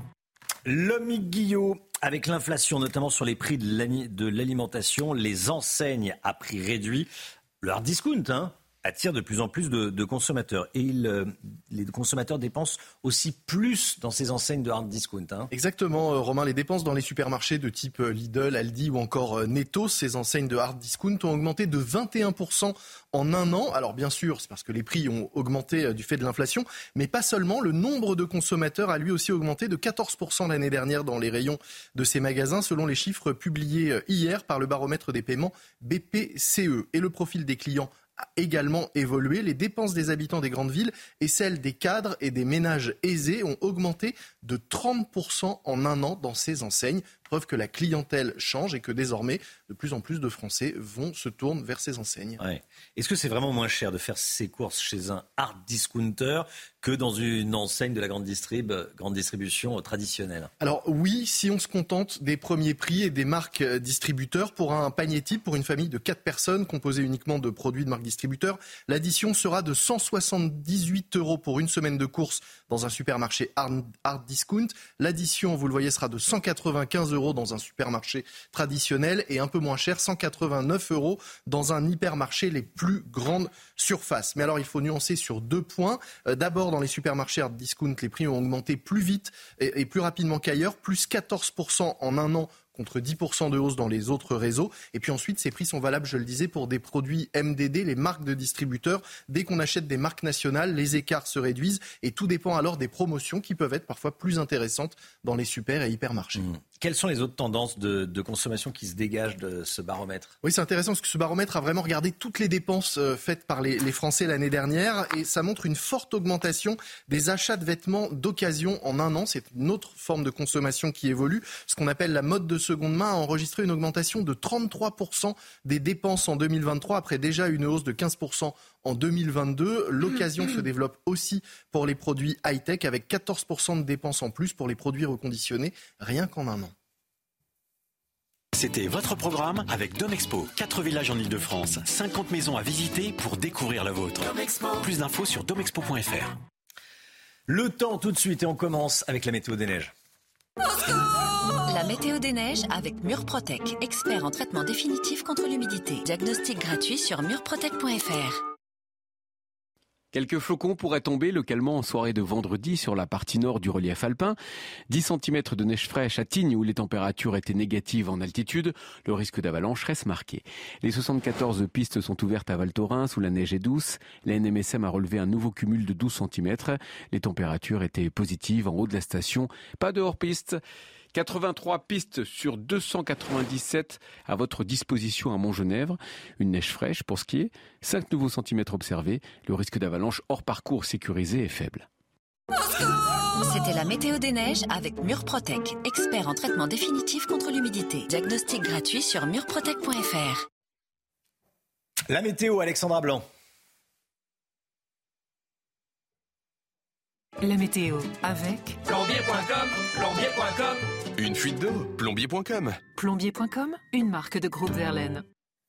Des records de douceur ont été battus hier, Alexandra. Oui, ma chère Chana, si je vous dis plus de 25 degrés hier dans les Pyrénées-Orientales, eh oui, c'est l'été, on a l'impression d'être au mois de juin ou encore au mois de juillet avec des températures particulièrement douces hier. On parle même d'un petit pic de chaleur puisque de là de 25 degrés, c'est la chaleur qui domine avec localement 25 degrés 8 dans les Pyrénées-Orientales, 25 degrés 5 du côté de Saint-Jean-de-Minervois dans l'Hérault ou encore près de 23 degrés à Narbonne. Ce sont donc des températures largement au-dessus des normales de saison. En moyenne, 10 à 12 degrés par rapport à la normale. C'est vrai qu'a priori, on devrait avoir 12 à 13 degrés maximum, grand maximum sur les Pyrénées-Orientales, et eh bien là, les températures s'envolent et ça va durer encore une fois aujourd'hui puisque l'on attend 23, 24 degrés sur le Roussillon. Alors au programme côté ciel, un temps assez perturbé sur le nord, nouvelles perturbations qui ondulent et qui donnent localement quelques averses actuellement près des côtes de la Manche ou encore en remontant vers la frontière belge. Attention également, temps très brumeux, très nuageux avec euh, un peu de brouillard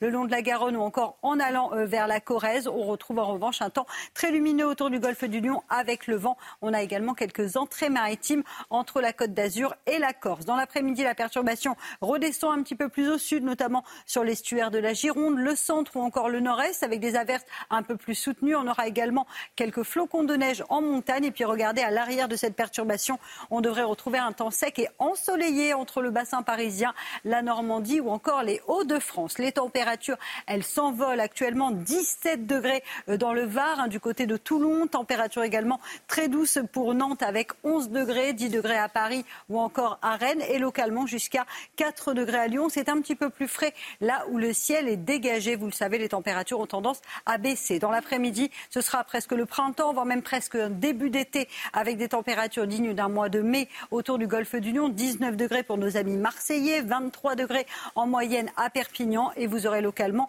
21 degrés à Montpellier ou encore à Béziers. Température également très douce à Bordeaux ou encore à Clermont-Ferrand avec 14 degrés. Votre week-end s'annonce plutôt beau, un temps assez nuageux samedi matin, mais ça devrait euh, se dissiper. Puis dimanche, belle journée avec des températures qui vont rester douces. On devrait néanmoins retrouver quelques gelées le matin puisque le ciel restera dégagé. Puis la douceur va se maintenir également la semaine prochaine puisque les températures devraient rester largement au-dessus des normales de saison tout au long de la première semaine de février. Rejoindre le mouvement de la rénovation énergétique. C'était la météo avec Groupe Verlaine. Pour devenir franchisé dans les énergies renouvelables. Groupe Verlaine. C'est News, il est 7h29. Merci d'être là. À la une ce matin, à Rennes, des vitrines ont été brisées, des poubelles ont été brûlées. Ces dégâts ont été commis par des militants d'extrême gauche qui manifestaient contre la loi immigration. Il y a également eu des pillages, des vols. On va vous montrer ce qui s'est passé. Sur les 86 articles de la loi immigration, 35 ont été retoqués par le Conseil constitutionnel. Mais lesquels ont été conservés par les sages? Lesquels ont été invalidés? Et pour quelles raisons Florian Tardif avec nous. Dans l'Essonne, la nationale 118 est à l'arrêt en direction de Paris. C'est évidemment la des, agriculteurs qui euh, bloquent cette nationale à l'ouest de la capitale. Maxime Leguet sera en direct avec nous de la N118. Les agriculteurs se rapprochent de Paris, dans l'Oise sur la 16. Ils se mettent en route. On rejoindra notre envoyé spécial Mathilde Libanaise, qui sera avec le président de la FDSEA de l'Oise. A tout de suite, Mathilde. Une manifestation contre la loi immigration a dégénéré hier soir à Rennes, manifestation interdite, soit dit en passant.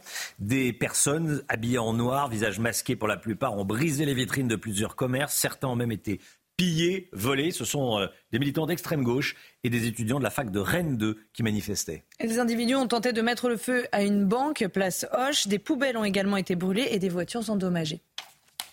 Voilà, on va peut-être, euh, on a vu les, images. il y a eu des violences. Voilà, euh, voilà comment ça s'est passé à, Rennes euh, hier soir. Gérald Darmanin va réunir lui tous les préfets ce matin à 10 h pour appliquer la loi immigration, le ministre de l'Intérieur, qui a dit être satisfait des décisions du Conseil constitutionnel, Chana. Oui, puisque selon le ministre de l'Intérieur, la totalité des articles du gouvernement ont été validés. C'était hier soir sur TF1.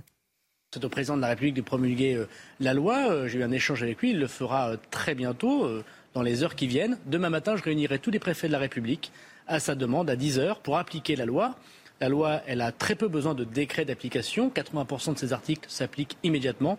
On voit bien que là, le Conseil constitutionnel a validé le travail qu'a fait le gouvernement pour protéger les Français. C'est tout ce qui m'intéresse. Florian Tardif avec nous. Le Conseil constitutionnel a donc tout de même censuré une large partie du texte. En clair, tout ce qui était apporté par, euh, la droite. Quels sont les articles concernés euh, par la censure? Oui, pas loin de, de la moitié du, du texte, hein, mm. tout de même, qui a été euh, censuré. 40%, aux alentours de 40%. Sur les 86 articles, 35 donc ont été euh, censurés. Et deux articles ont eu une réserve d'interprétation de la part des sages. Alors, quels articles précisément ont été censurés? On va les voir ensemble. L'accès différencié aux prestations sociales, puisque la loi, par rapport aux amendements d'ailleurs qui avaient été introduits par les Républicains, prévoyait de demander une présence de 5 ans minimum aux étrangers pour pouvoir bénéficier de certaines aides sociales, euh, les APL par exemple. Le délit de séjour qui avait été euh, supprimé euh, durant la présidence Hollande était réintroduit dans ce texte, censuré également par les sages du Conseil constitutionnel, l'instauration de quotas par le Parlement et des mesures visant à restreindre également le regroupement familial. Est-ce que c'est une décision politique On l'a entendu, hein, de la part du, Conseil constitutionnel? C'est vrai qu'on l'entend beaucoup euh, depuis hier. Alors je vais tenter d'être le plus didactique possible. C'est assez euh, complexe. Euh, il faut se référer sur l'article 45 de la Constitution. tout amendement est recevable en première lecture dès lors qu'il présente un lien, même indirect, avec le texte déposé ou transmis. Les sages ont donc jugé que pour une bonne partie donc des articles, il n'y avait pas de lien euh, même indirect avec le texte déposé ou transmis. Alors vous me direz, il y a tout de même un lien. On parle bien d'immigration, oui, mais dans le texte initial, il n'y avait rien euh, sur les aides sociales, euh, sur l'acquisition de la nationalité. C'est pour cela que tout cela a été retoqué donc hier par les sages du Conseil constitutionnel tout de même un peu de politique derrière tout cela, puisque lorsque l'on écoutait il y a quelques jours encore Laurent Fabius durant ses vœux, il disait bien le Conseil constitutionnel ne doit pas être la chambre d'appel du Parlement. En clair, c'est aux parlementaires de trancher et non au, Conseil constitutionnel de le faire. Donc on retoque et charge maintenant aux parlementaires de reproposer euh, une loi s'ils souhaitent réintroduire donc ces amendements qui ont été, enfin, ces articles qui ont été supprimés. Merci beaucoup, merci beaucoup Florian. Question que je vous pose ce matin, vous la voyez, hein, est-ce qu'il faut un référendum euh, Est-ce que la, censure d'une grande partie de la loi immigration ne montre pas l'impuissance de l'État à régler ce problème euh, euh, qu'est l'immigration, en tout cas à le maîtriser Vous flashez le QR code, vous allez entendre vos réponses dans, dans quelques instants. L'île de France, touchée depuis quelques heures maintenant, minutes maintenant par le mouvement des agriculteurs, la N118, c'est à l'ouest de Paris est bloqué au niveau d'Orsay, Chana. Hein. Et notre envoyé spécial Maxime Leguet est sur place. Il se trouve au milieu des voitures bloquées par les agriculteurs. Regardez. Oui, une colère des agriculteurs qui s'intensifie et qui se rapproche de plus en plus de Paris. Regardez, nous sommes sur la N118 qui est totalement à l'arrêt, bloquée, bloquée sur des kilomètres et des kilomètres. Ce sont des centaines d'automobilistes qui ne peuvent pas circuler, bloqués par des agriculteurs qui sont partis en tracteur ce matin depuis les Ulysses. Nous les avons suivis et qui sont allés en direction de Saclay. Objectif donc, bloquer la S118, mettre davantage la pression sur le gouvernement. On le sait, Gabriel Attal doit prendre la parole aujourd'hui, mais les agriculteurs, eux, n'en ont cure. Ils disent nous n'attendons rien de ces annonces, nous resterons mobilisés, voyez-vous, des agriculteurs qui sont bien déterminés à continuer à se faire entendre aujourd'hui. Voilà, Maxime Leguet sur la N118, premier point de blocage. Il y aura un point de blocage sur l'autoroute A6 au niveau de euh, vers hein, euh, avant le, péage quand on, euh, quand on descend de, la capitale ou après le dernier péage et quand on euh, monte de région vers, euh, vers Paris. Euh, on va partir sur la 16 dans l'Oise où les, agriculteurs mènent également un, blocage, Chana. Hein. On rejoint tout de suite notre envoyé spécial sur place, Mathilde Ibanez, avec Laurent Sélarié. Mathilde, vous êtes à Méru, où les agriculteurs se sont rassemblés. Qu'est-ce qui se passe autour de vous, dites-nous? Eh bien écoutez, après euh, cette nuit et matinée compliquée, aujourd'hui c'est une journée qui sera déterminante pour savoir si euh, oui ou non ils vont euh, aller à Paris. Tout dépendra en tout cas des annonces du gouvernement. Moi justement je me trouve avec Régis. Régis, quelles sont vos revendications? Qu'est-ce qu'il faut dire? Qu'est-ce qu'il faut faire pour ne pas aller à Paris aujourd'hui? Mais Écoutez, l'application de la loi Egalim, voilà, c'est les négociations commerciales, les importations, le GNR, le carburant des agriculteurs et les 4% de jachère. Voilà. Si on a ces annonces-là qui, arrivent avant la fin de journée, il y a d'autres points qui sont en négociation avec la FNSEA et les JA. Si on a déjà ces points-là, on se mettra en groupe et on réfléchira entre nous, entre agriculteurs, si on continue ou pas. Donc énormément de, revendications, vous l'avez entendu, mais aussi également euh, cette histoire hein, de euh, pouvoir d'achat, puisque vous nous le disiez, vous, comme euh, vos collègues agriculteurs, c'est que clairement, il y en a marre de, d'être tout le temps en mode survie finalement. Exactement, et vous savez, le monde agricole ne demande pas l'augmentation hein, des produits aux Français, hein, c'est pas ça du tout. On sait très bien que c'est très compliqué aujourd'hui de vivre, parce que l'inflation, elle est là, mais ce qu'on veut simplement, c'est que les, marges qu'il reste, le prix soit négocié et que chacun partage. Le, les GMS, les grandes surfaces, les industriels et que nous, on ait notre part. Voilà, un tiers, un tiers, un tiers.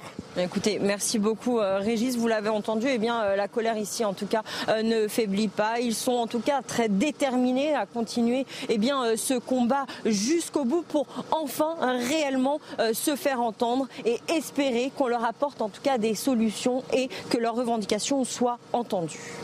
Mathilde Ibanez, et remerciez bien votre, votre invité. On salue évidemment tous les, tous les agriculteurs. Euh, ce que disait votre invité, Mathilde, et, et Lomi, que vous, vous écoutiez, c'est en fait c'est un meilleur partage de la valeur, tout simplement. Oui, et de la transparence sur les marges pour qu'on soit sûr qu'il n'y ait pas une étape où quelqu'un euh, en profite finalement, qu'on ne sous-paye pas d'un côté euh, les producteurs et qu'on ne fasse pas payer trop cher aux consommateurs. Donc oui, de, quelque chose et ça, tous les Français le comprennent. De, l'équité, tout simplement. Et qui, voilà, c'est que ce soit euh, équitable et que les, les, les, producteurs, que ce soit les producteurs de lait ou de, de ce que vous voulez, euh, ne vendent pas à perte. C'est impossible, c'est impossible. 7h38, restez bien avec nous. Dans un instant, Balomic, vous allez nous parler de notre souveraineté alimentaire qui est, menacée. On importe de plus en plus d'alimentation. On a beaucoup parlé de la souveraineté pendant le Covid. On s'est aperçu, tiens, au fait, qu'on ne produisait plus de médicaments. On se dit, ah bah, tiens, ben, on, va, on, on rapatrier des, usines de médicaments. Va peut-être falloir se pencher également sur notre souveraineté alimentaire. On en parle avec euh, Lomic dans un instant. À tout de suite. C'est News, 7h41, la colère des agriculteurs et certaines professions se joignent au mouvement des, agriculteurs. C'est le cas des, pêcheurs notamment, Chana. Hein. Et des travailleurs du BTP à Rennes. Ils se sont mmh. joints à l'action devant la préfecture d'Ille-et-Vilaine hier. Maxime Lavandier. Des marins pêcheurs aux côtés des agriculteurs. Pancarte en main, ils sont venus en soutien pour exprimer leur colère. À Rennes, les agriculteurs ne sont pas seuls. Dans la mobilisation se trouvent également des travailleurs du BTP. Leurs revendications sont similaires, comme l'affirme ce patron d'une entreprise. On est là en soutien au milieu agricole parce qu'on a les mêmes revendications. Donc, euh, au niveau des charges administratives, au niveau des charges sur le GNR, le gasoil. Les pêcheurs se retrouvent aussi dans le mouvement. Depuis lundi, leurs bateaux sont taqués pour quatre semaines dans le cadre de la préservation des dauphins. Ce jeune pêcheur confie son inquiétude quant à son avenir. Je viens d'acheter un bateau, euh, j'ai 28 ans, je viens d'acheter un bateau, on se pose des questions. Hein. À mon âge, euh, qui va racheter le bateau dans 10 ans? Un soutien important dans cette mobilisation à Rennes, organisée par le syndicat agricole Coordination Rurale. Une mobilisation qui pourrait se poursuivre, selon le président de la coordination rurale du Calvados. Euh, il n'y a pas de prise de conscience de la part de nos responsables politiques que l'agriculture est en danger et que ça peut très mal finir, le mouvement peut, durer. Une délégation du syndicat agricole a été reçue en début d'après-midi, sans pour autant obtenir de mesures concrètes. Allez, le point info, les toutes dernières informations avec vous, Chanel Sto, tout de suite. La loi immigration devrait être promulguée par Emmanuel Macron dans les prochaines heures. Hier, le Conseil constitutionnel a censuré 35 articles partiellement ou totalement, soit plus d'un tiers du texte. Parmi eux, trois ont été jugés inconstitutionnels, comme l'instauration de quotas par exemple. En revanche, les mesures pour faciliter les expulsions d'étrangers en situation irrégulière ont été validées. Laurent Vauquier propose un référendum sur l'immigration ce matin dans le Parisien. Selon lui, le Conseil constitutionnel a vidé la loi de sa substance. C'est donc aux Français d'avoir le dernier mot, dit le président LR de la région Auvergne-Rhône-Alpes. Il dénonce un coup d'état de droit et un dévoiement de la démocratie. Et puis une cagnotte a été créée pour la famille d'Alexandra Sonac. L'agricultrice de 36 ans laisse derrière elle son mari Jean-Michel et sa fille cadette. Sa deuxième fille Camille a été tuée euh, dans le même accident mardi dernier. Plus de 11 000 personnes ont déjà participé à cette cagnotte. Je rappelle qu'une marche blanche aura lieu demain à proximité du lieu du drame à Pamiers. Programme avec Domexpo. 4 villages en Ile-de-France, 50 maisons à visiter pour découvrir la vôtre. Plus d'infos sur domexpo.fr. L'économie avec vous, Lomique Guillot, entre la diminution du nombre d'agriculteurs et les baisses de rendement en raison des normes écologiques. Vous nous dites ce matin, Lomique, que dans certains secteurs, notre souveraineté alimentaire, c'est pas rien, est déjà menacée oui, en effet, Romain, euh, la courbe n'est pas bonne hein, pour des pans entiers de notre agriculture. Les chiffres de production sont à la baisse. Or, à force de réduire, eh bien, on pourrait finir par, euh, par manquer. Commençons par les fruits et légumes. C'est l'exemple le plus parlant et le plus critique. Aujourd'hui, on importe plus du tiers des fruits et légumes que l'on consomme en France. évidemment, on ne compte pas là-dedans les fruits exotiques et les agrumes que de toute façon on ne, on ne produit pas. Mais là, ce sont bien des fruits et légumes qu'on pourrait produire ou qu'on produit déjà euh, parfois en France, mais qu'on choisit malgré tout d'importer, tout simplement parce que nous n'en avons pas assez. Aujourd'hui, les capacités de produire, de production sont seulement de 84% de nos besoins pour les légumes et 82% pour les fruits. mais comme on exporte aussi une part de cette production, eh bien, on doit importer encore plus. Notre dépendance ne fait qu'augmenter année après année. En 2020, on importait 26% de notre consommation de fruits et légumes. Mmh. Aujourd'hui, c'est 37%. Alors le gouvernement voudrait regagner 10 points de souveraineté d'ici 2035, mais c'est loin d'être gagné parce que entre-temps, l'outil de production, l'outil agricole a été euh, largement euh, abîmé, dégoûté des agriculteurs, euh, eh bien ont arrêté certaines productions, on leur a imposé des normes qui sont tout simplement intenables et des conditions d'achat qui ne leur permettent pas de vivre décemment. Quels sont les autres produits que nous ne produisons plus assez? Eh bien le poulet par exemple, aujourd'hui entre 40 et 45% des poulets que nous consommons sont importés, souvent d'ailleurs de pays où les conditions de production sont beaucoup moins bonnes qu'en France, hein, le Brésil, la Thaïlande ou encore l'Ukraine. La production de viande de bœuf aussi est en recul année après année en France et aujourd'hui on importe plus de 20% du bœuf que l'on consomme. Et puis enfin, il n'y a pas encore de quoi s'inquiéter, mais quand même, la production de lait est aussi en baisse depuis plusieurs années, moins 3% de production en 2023, après 1% de baisse en 2022. Comment on explique ces reculs? Et j'allais ajouter, est-ce qu'il faut s'inquiéter? Parce que la, souveraineté alimentaire, c'est la nourriture, c'est la quintessence de la souveraineté, hein, si on peut plus se nourrir. On se rend compte que si euh, soudainement les frontières étaient bloquées, comme au moment du, Covid par exemple, hmm. on ne peut produire que 85%, un peu moins de 85% des fruits et légumes dont on a besoin. Alors comment on explique ces reculs? D'abord par la diminution de la surface agricole en France. Hein. Elle n'a cessé euh, de diminuer. On a perdu 17% de surface consacrée à l'agriculture depuis 1961.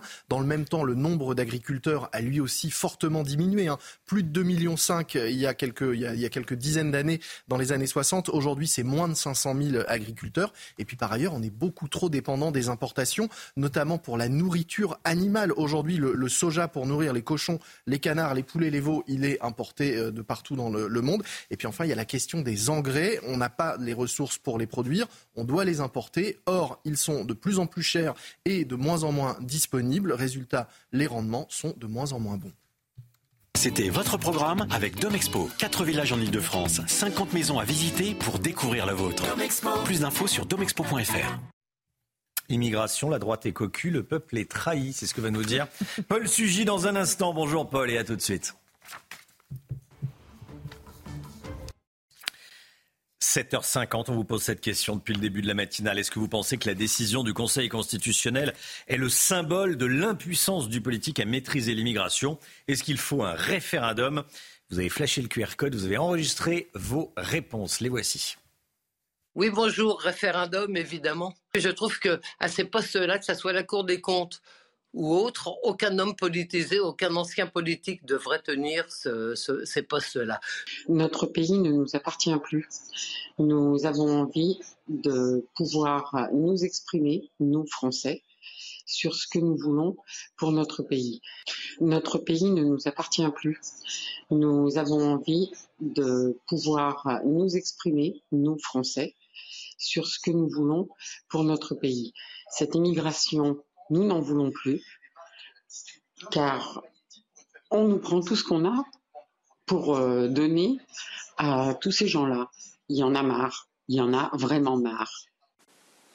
Oui, il faut un référendum sur la loi immigration, car il faut réguler les flux migratoires.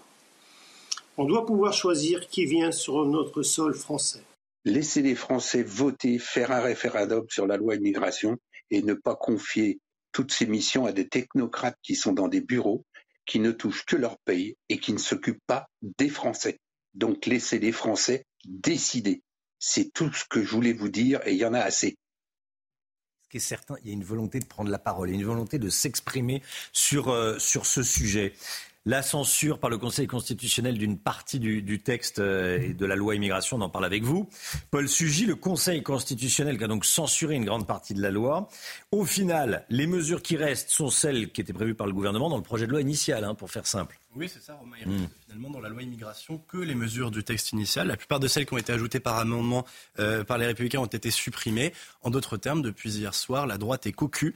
La majorité avait toujours déclaré qu'elle voulait que le texte sur la loi immigration passe sans le 49-3, donc avec un vote du Parlement. Sur le papier, ça semblait inconcevable tellement le texte faisait l'unanimité contre lui. La gauche le trouvait fasciste et la droite le trouvait beaucoup trop laxiste. C'est la raison d'ailleurs pour laquelle les oppositions ont coagulé début décembre et ont voté ensemble euh, la motion de rejet du texte. Alors pour le sauver, on s'en souvient, Elisabeth Borne a mouillé la chemise, elle a pris le relais de son ministre Gérald Darmanin et le gouvernement a dealé un accord avec les parlementaires de droite en obtenant qu'ils votent le texte en échange eh bien, de l'ajout de mesures supplémentaires qui durcissaient la politique migratoire.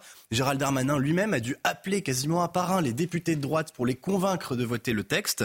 Tout ça ressemblait à un deal, mais Gérald Darmanin avait croisé les doigts dans son dos. Emmanuel Macron sous-entendait déjà à demi-mot que de toute façon le Conseil constitutionnel ferait le ménage. Et en effet, le Conseil constitutionnel a balayé ce deal en forçant son interprétation de la Constitution au sujet des cavaliers législatifs. La droite est cocu, mais Gérald Darmanin s'en félicite à voix haute. Cette séquence marque l'échec de la stratégie constructive des Républicains avec la majorité. Alors, Paul, vous dites que le Conseil constitutionnel fait une interprétation contestable du texte? Oui, il a décidé de balayer d'un revers de main tous les ajouts de la droite, non pas parce que ces mesures sont en soi inconstitutionnelles, ça il ne le dit pas, mais parce que euh, la Constitution, selon lui, euh, interdisait à la droite d'ajouter des amendements qui n'avaient pas de lien direct avec le texte initial. Mais enfin, si des amendements sur l'immigration n'ont pas leur place dans un texte qui porte précisément sur l'immigration, je ne sais pas où est-ce qu'il faut les mettre. C'est une interprétation qui est volontairement maximaliste du texte constitutionnel. Le choix des juges nommés l'emporte sur l'accord conclu entre des députés élus et le peuple, lui, est trahi. Cette décision pose un problème démocratique selon vous? Oui, un problème tout simple hein, qu'on peut résumer euh, de cette façon. Une loi qui est souhaitée par la majorité des Français et votée par la majorité des parlementaires se retrouve censurée au nom d'une exigence constitutionnelle que probablement pas un Français sur 100 ne sera en mesure d'expliquer correctement. Ce matin, Laurent Fabius est invité sur euh, une matinale de radio. Il est reçu finalement, lui, le président du Conseil constitutionnel, comme un ministre après un coup d'éclat politique. Et donc c'est le triomphe des juges et de la Sorbonne aussi, ceux qui jubilent hier, euh, depuis hier, pardon, ce sont les professeurs de droit constitutionnel qui, avec un ton docte, essayent de faire l'exégèse du texte euh, de la décision du Conseil constitutionnel. La souveraineté du peuple est arrêtée dans son élan par des pinailleries sophistiquées formulées par les sages. Vous savez, il y a une phrase de Saint Paul qui dit La lettre tue, mais l'esprit vivifie. Là, le Conseil constitutionnel a voulu appliquer à la lettre la Constitution, mais euh, ce faisant, il en trahit l'esprit. Laurent Fabius sait pourtant mieux que quiconque dans l'article 2 de la Constitution. Il y a cette phrase qui reprend les mots d'Abraham Lincoln dans son discours de Gettysburg. Le principe de la République française, c'est le mmh. gouvernement du peuple, par le peuple et pour le peuple. Merci beaucoup, Paul Sugy. Vous vouliez euh, commenter ce que vient de dire euh, Paul non, non, non, non, c'était très bien résumé. Ouais. bon, après, c'est vrai que ça, ça, pose un problème démocratique. Effectivement, on peut l'expliquer, dire que certains points n'existaient pas dans le texte initial, du coup, ceci. Mais enfin, c'est vrai que vous avez raison. Vous allez à la sortie du métro ou, ou dans n'importe quel endroit où il y a du monde partout en France. Personne ne peut vous expliquer ça. Personne. Il n'y a, pas, a pas une personne qui peut vous expliquer ça. Et nous, même nous, c'est pas évident, évident pour tout le monde. Oui, ce qu'on peut souligner aussi, c'est que c'est le gouvernement lui-même qui, en saisissant le Conseil constitutionnel, hmm. l'invite à censurer les cavaliers législatifs. C'est dans le texte de la saisine par le gouvernement, ce qu'il ne fait pas d'habitude. Euh, vraiment, ils ont négocié avec la droite, sachant très bien qu'ils que le dès l'instant que la droite a voté le texte, ils ont dit au Conseil constitutionnel regardez si c'est hmm. vraiment conforme. Ça va être très intéressant d'entendre Maude Bréjon, qui est députée Renaissance. Elle sera avec nous à 8h10. Soyez là si vous le pouvez, inviter de la grande interview sur CNews et sur Europe 1. Tout de suite le temps, Alexandra Blanc. La météo avec plombier.com, plombier.com. Une fuite d'eau, plombier.com. Plombier.com, une marque de groupe Verlaine. Alexandra, c'est l'été en Espagne. Oui, plus que l'été, ma chère Chana, avec des températures particulièrement élevées. D'ailleurs, hier, on a battu un record de chaleur européen pour un mois de janvier. Concrètement, qu'est-ce que ça veut dire? On n'a jamais eu aussi chaud en Espagne dans un pays européen pour un mois de janvier avec localement près de 31 degrés relevés euh, près de Valence dans le centre-est du pays. Regardez, nos amis espagnols étaient nombreux à profiter de ces conditions météo pleinement estivales, du soleil et localement 30 degrés du jamais vu. Ça en est presque inquiétant puisque les températures s'envolent non seulement en Espagne mais également en France où l'on a eu localement hier près de 25 degrés sur les Pyrénées-Orientales, températures qui sont donc largement au-dessus des normales de saison. C'est vrai que dans le sud, on a clairement l'impression d'être en été, d'être mois de mai, mois de juin, donc des températures qui restent printanières et qui vont le rester aujourd'hui. Alors côté ciel, on a toujours cette France coupée en deux sur les régions du nord, une perturbation peu active traverse le nord du pays, hein, notamment entre les pays de la Loire, le centre ou encore le nord-est, où l'on attend d'ailleurs quelques petites averses. Le temps restera nuageux également entre le centre et le Pays basque, et puis partout ailleurs, du grand beau temps, ciel parfaitement dégagé autour du golfe du Lion. Vous aurez néanmoins quelques entrées maritimes entre la côte d'Azur et la Corse. Dans l'après-midi, la perturbation, elle redescend un petit peu plus au sud, entre l'estuaire de la Gironde, le centre ou encore en allant vers le nord-est. On aura également un peu de neige sur les Alpes du Nord. Et puis, regardez, retour de bonnes conditions météo sur le nord, notamment entre le bassin parisien, Cherbourg, Amiens ou encore la région lilloise, où là, a priori, le ciel devrait rester dégagé aujourd'hui. On note des températures largement au-dessus des normales de saison, déjà 17 degrés au moment où je vous parle du côté de Toulon dans le Var. Température également très douce à Nantes avec 11 degrés, 11 degrés également à Orly ou encore 11 degrés en allant euh, vers le nord-ouest. Dans l'après-midi, les températures sont printanières. Regardez ces températures en moyenne 7 à 12 degrés au-dessus des normales de saison. Vous aurez 12 degrés en Bretagne, 10 à 12 degrés sur le bassin parisien ou encore sur l'Orléanais, 14 degrés en moyenne pour Bordeaux et localement jusqu'à 23 degrés, oui 23, 24 degrés sur le Roussillon. Ce sont des températures donc dignes d'un mois de mai, voire même d'un mois de juin. Votre week-end, je sais que ça vous intéresse, des conditions météo relativement calmes grâce au renforcement de l'anticyclone. Samedi, on pourrait avoir quelques nuages qui pourraient persister. Dimanche, belle journée, retour des gelées matinales avec ce ciel dégagé. Les températures ont tendance à baisser, puis la douceur devrait se maintenir la semaine prochaine. Pas de refroidissement en vue. On attend terminer avec l'hiver. La question se pose puisque la douceur devrait se maintenir au moins jusqu'à vendredi prochain. Rejoindre le mouvement de la rénovation énergétique. C'était la météo avec Groupe Verlaine. Pour devenir franchisé dans les énergies renouvelables. Groupe Verlaine. C'est News, il est 8h. Merci d'être avec nous. Merci d'être de plus en plus nombreux à vous réveiller avec euh, nous sur, sur CNews. Merci beaucoup de votre confiance. À la une, évidemment, les agriculteurs qui se rapprochent de Paris et brandissent la menace de bloquer la capitale. Deux syndicats appellent à se rendre sur les principaux axes qui mènent à Paris. On va vous montrer les images du blocage de la N118. Et là, c'est euh, la 64 dans le sud-ouest. Gabriel Attal doit annoncer des mesures d'urgence en fin de journée depuis la Haute-Garonne. On verra ce qu'attendent les agriculteurs. On sera dans un instant en direct avec Stéphanie Rouquier, en direct de Carbone, justement, sur la 64 près de Toulouse. A tout de suite, Stéphanie. Des violences hier soir à Rennes, commises par des militants d'extrême gauche et par des étudiants de la faculté de Rennes 2. Ils manifestaient contre la loi immigration. On va vous montrer les images. Délesté d'une trentaine de ces articles par le Conseil constitutionnel, la loi immigration, ou ce qu'il en reste, disent certains, va être promulguée par Emmanuel Macron. Laurent Wauquiez propose ce matin un référendum sur l'immigration. On y reviendra avec vous, Florian Tardif. A tout de suite, Florian. L'île de France touchée donc par le mouvement des agriculteurs. La coupure de la N118 a débuté euh, ce matin. N118, c'est à l'ouest de la capitale, vers Paris au niveau d'Orsay, comme vous le voyez euh, sur, euh, sur ces images, ou comme vous le devinez sur ces images, il y a des tracteurs et déjà évidemment de gros bouchons, puisque c'est l'heure où euh, il y a beaucoup de circulation dans la capitale, Chana. Et dans le reste du pays aussi, c'est très compliqué du nord au sud. On va regarder la carte ensemble. La 64 est toujours bloquée dans le sud-ouest, tout comme la 7 près de Lyon, la 20 dans l'Indre ou encore la 49 dans la Drôme. Voilà, des difficultés dans le sud-ouest. On va partir sur l'A64 qui relie Toulouse à Bayonne. C'est Stéphanie Rouquier qui est sur place avec Nathan Témine. Euh, Stéphanie, les, agriculteurs sont mobilisés depuis maintenant plus d'une semaine. Hein. Ils attendent de pied ferme, bien sûr, les annonces de Gabriel Attal. Oui, effectivement, ces agriculteurs se réveillent doucement de leur huitième nuit passée en plein cœur de l'autoroute A64. Et vous savez, et vous le voyez, ils sont encore toujours très motivés et très mobilisés. Aujourd'hui, oui, c'est une journée importante pour eux. C'est enfin les annonces qu'ils attendent. Et selon nos informations, eh bien, Gabriel Attal devrait justement venir en Occitanie pour faire ces annonces cet après-midi. Alors, les agriculteurs présents ici nous expliquent tous eh bien, qu'ils espèrent voir par exemple la défiscalisation du GPN, le gazole non routier qu'ils utilisent entre autres dans leurs tracteurs. Ils espèrent voir aussi euh, la simplification des annonces, aussi des, démarches administratives, des normes et des contrôles. En somme, des, des, démarches administratives qui leur prend énormément de temps et tous nous ont déjà prévenus. Si les annonces, s'ils jugent que les annonces ne sont pas à la hauteur, eh bien, ils sont prêts à rester encore ici des semaines. Merci beaucoup Stéphanie. Stéphanie Rouquier en direct avec nous.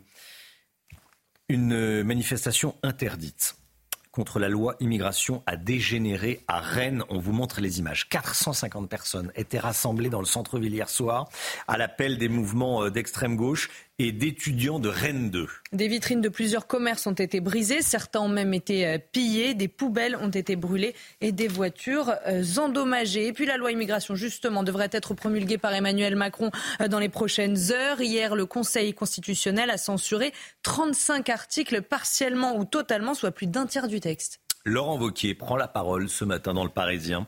Le président de la région Auvergne-Rhône-Alpes dénonce la décision des sages du Conseil constitutionnel de censurer une large partie de la loi immigration. Florian Tardif avec nous. Laurent Wauquiez demande ce matin un référendum. Oui, ce n'est ni le premier ni le dernier, très certainement, à demander un référendum sur, euh, sur l'immigration. Pourquoi euh, demande-t-il ça, ce matin dans les colonnes du Parisien? Tout simplement parce qu'il estime euh, qu'il y a un dévoiement de la démocratie. Ce n'est pas l'état de droit qui est à l'œuvre, dit-il, mais une idéologie qui consiste, vous le voyez, à abattre toutes les formes d'autorité, celle de l'État en premier lieu. Le résultat, dénonce-t-il donc, de cette censure tout de même de 40% du texte loi immigration, donc euh, décidé par les sages, c'est que les Français ne sont plus maîtres de leur destin. Et pour remédier à cela, donc, ils poussent la proposition euh, d'Éric Ciotti, le patron des Républicains, de modifier la Constitution pour pouvoir ensuite organiser dans un second temps un référendum sur l'immigration. Laissons les Français choisir s'il faut limiter chaque année le nombre d'étrangers qui entrent et de permettre l'expulsion d'étrangers illégaux ou menaçant l'ordre public. Fin de citation et de conclure euh, dans notre démocratie, c'est au peuple d'avoir le dernier mot, soit euh, par leurs représentants, soit donc par voie de référendum. Merci beaucoup, Florian. Cette décision du Conseil constitutionnel est un coup dur pour les, Républicains, puisque la quasi-totalité de leurs mesures a été retoquée, Chana. Hein. Mais selon Éric Zemmour, les Républicains auraient dû s'en douter. C'est ce qu'il a dit hier soir sur CNews dans Face à l'info. Le Conseil constitutionnel fait évidemment de la politique mais il fait de la politique avec le droit. C'est son arme. Et mais euh, si vous voulez, si moi je le savais, eux auraient dû le savoir. Ils font les faux naïfs. Ils ont voulu jouer au malin. Et finalement, un malin, malin et demi, ils ont tout perdu. Ou plutôt, ce sont les Français qui ont perdu. Parce que si les gens de LR et les gens du RN n'avaient pas voté cette loi, elle n'aurait pas été adoptée. Et donc nous n'aurions pas eu la régularisation des 10 000 clandestins. Voilà euh, ce que dit Eric Zemmour. Paul Sugy. Oui, Éric Zemmour, effectivement, se targue d'avoir tout vu avant tout le monde, ce qui est un peu plus facile à dire, parce que n'ayant pas de député à l'Assemblée nationale, il n'a évidemment pas eu à se poser la question de savoir si euh, il fallait voter ou, non le texte, et il profite, on le voit, de cette position de suspens. Et c'est vrai qu'il en profite aussi pour rappeler sa démarcation, pas seulement avec les Républicains, mais avec le Rassemblement national, à qui il reproche justement d'avoir voté avec les voix des Républicains le texte sur immigration. Mais est-ce que les Républicains ne savaient pas dès le début que leur, euh, leur proposition allait être retoquée? C'est probable. Ils ont fait un, ils ont fait un pari qui était, mmh. euh, encore une fois, d'être constructif. il y a quand même fort à parier maintenant qu'ils ne le feront plus à l'avenir, parce qu'ils ont été trahis une fois. Euh, en théorie, on n'est pas généralement euh, trahi deux fois. On verra, on verra. On, vous lisez pas dans le mar de café, on verra, on verra. Tiens, on va en parler dans un instant avec Maude Bréjon, euh, qui est député Renaissance et invité de la grande interview sur CNews Europe. A tout de suite. CNews, il est 8h12, bienvenue à tous. Merci d'être avec nous. La grande interview CNews Europe 1 avec ce matin Maude Bréjon. Maude Bréjon qui est députée Renaissance des Hauts-de-Seine. La grande interview CNews Europe 1, c'est tout de suite.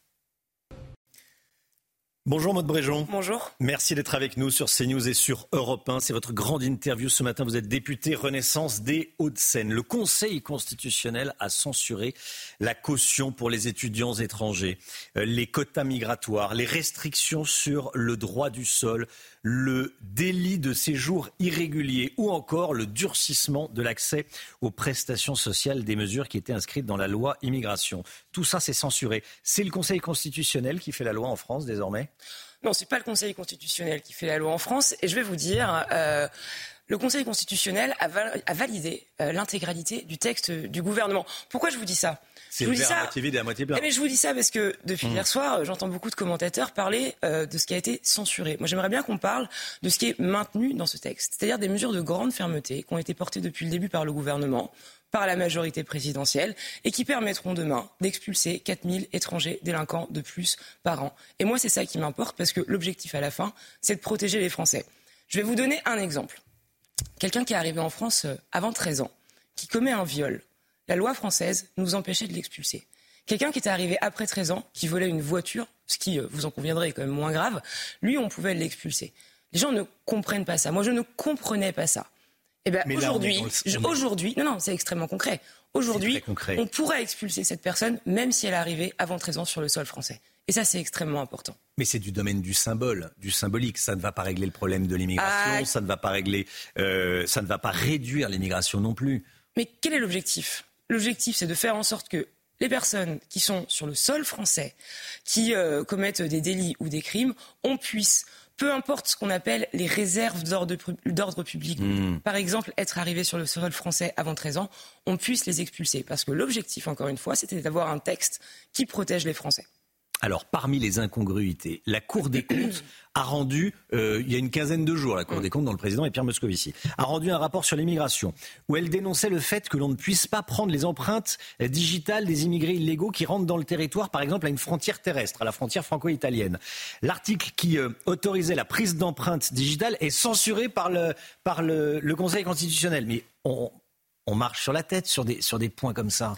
Alors, il faut comprendre pourquoi le Conseil constitutionnel a censuré une partie de cette loi. Hmm. Il l'a censuré non pas pour des questions de fond, mais pour des questions de forme. Parce que ce qui avait été ajouté, euh, notamment par mes collègues euh, les républicains, euh, n'était pas en lien suffisamment direct avec le texte et constituait des cavaliers législatifs. Moi, je vais vous dire, euh, on peut discuter et rediscuter de la pertinence de leurs mesures. Je regrette juste, en tant que parlementaire, après qu'on les ait avertis à maintes reprises du risque de censure, qu'ils aient malgré tout voulu euh, les conserver au- à l'intérieur du texte. Oui.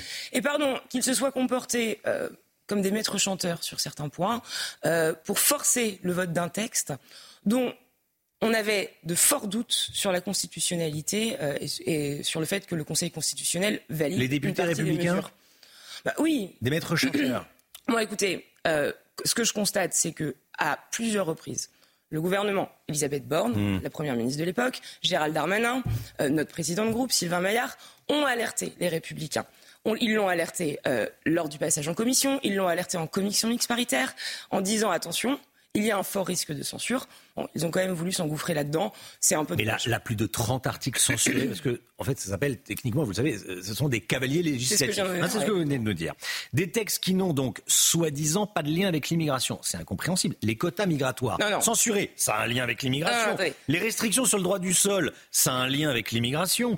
Euh, C'est pas, c'est pas une histoire de. c'est incompréhensible. Bien sûr que c'est un lien avec l'immigration, Ah. mais ça n'a pas un lien suffisamment direct avec le texte tel qu'il est proposé initialement.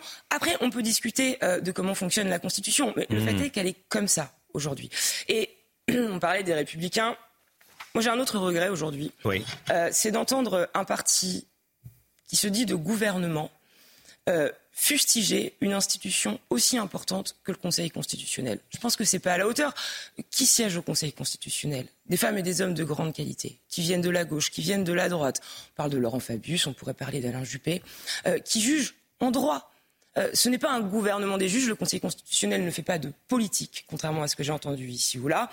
Alors, quand j'entends Jordan Bardella reprendre euh, cet argument, ça m'étonne pas, parce que Jordan Bardella a l'habitude de faire du populisme et, encore une fois de critiquer fortement nos institutions, mais de la part des républicains, de la part des républicains, d'un parti qui a été euh, au pouvoir pendant des années, héritier de Jacques Chirac, héritier de Nicolas Sarkozy, je crois que c'est pas à la hauteur. Autre point incompréhensible, le délit de séjour irrégulier, retoqué. ça existait jusqu'à François Hollande.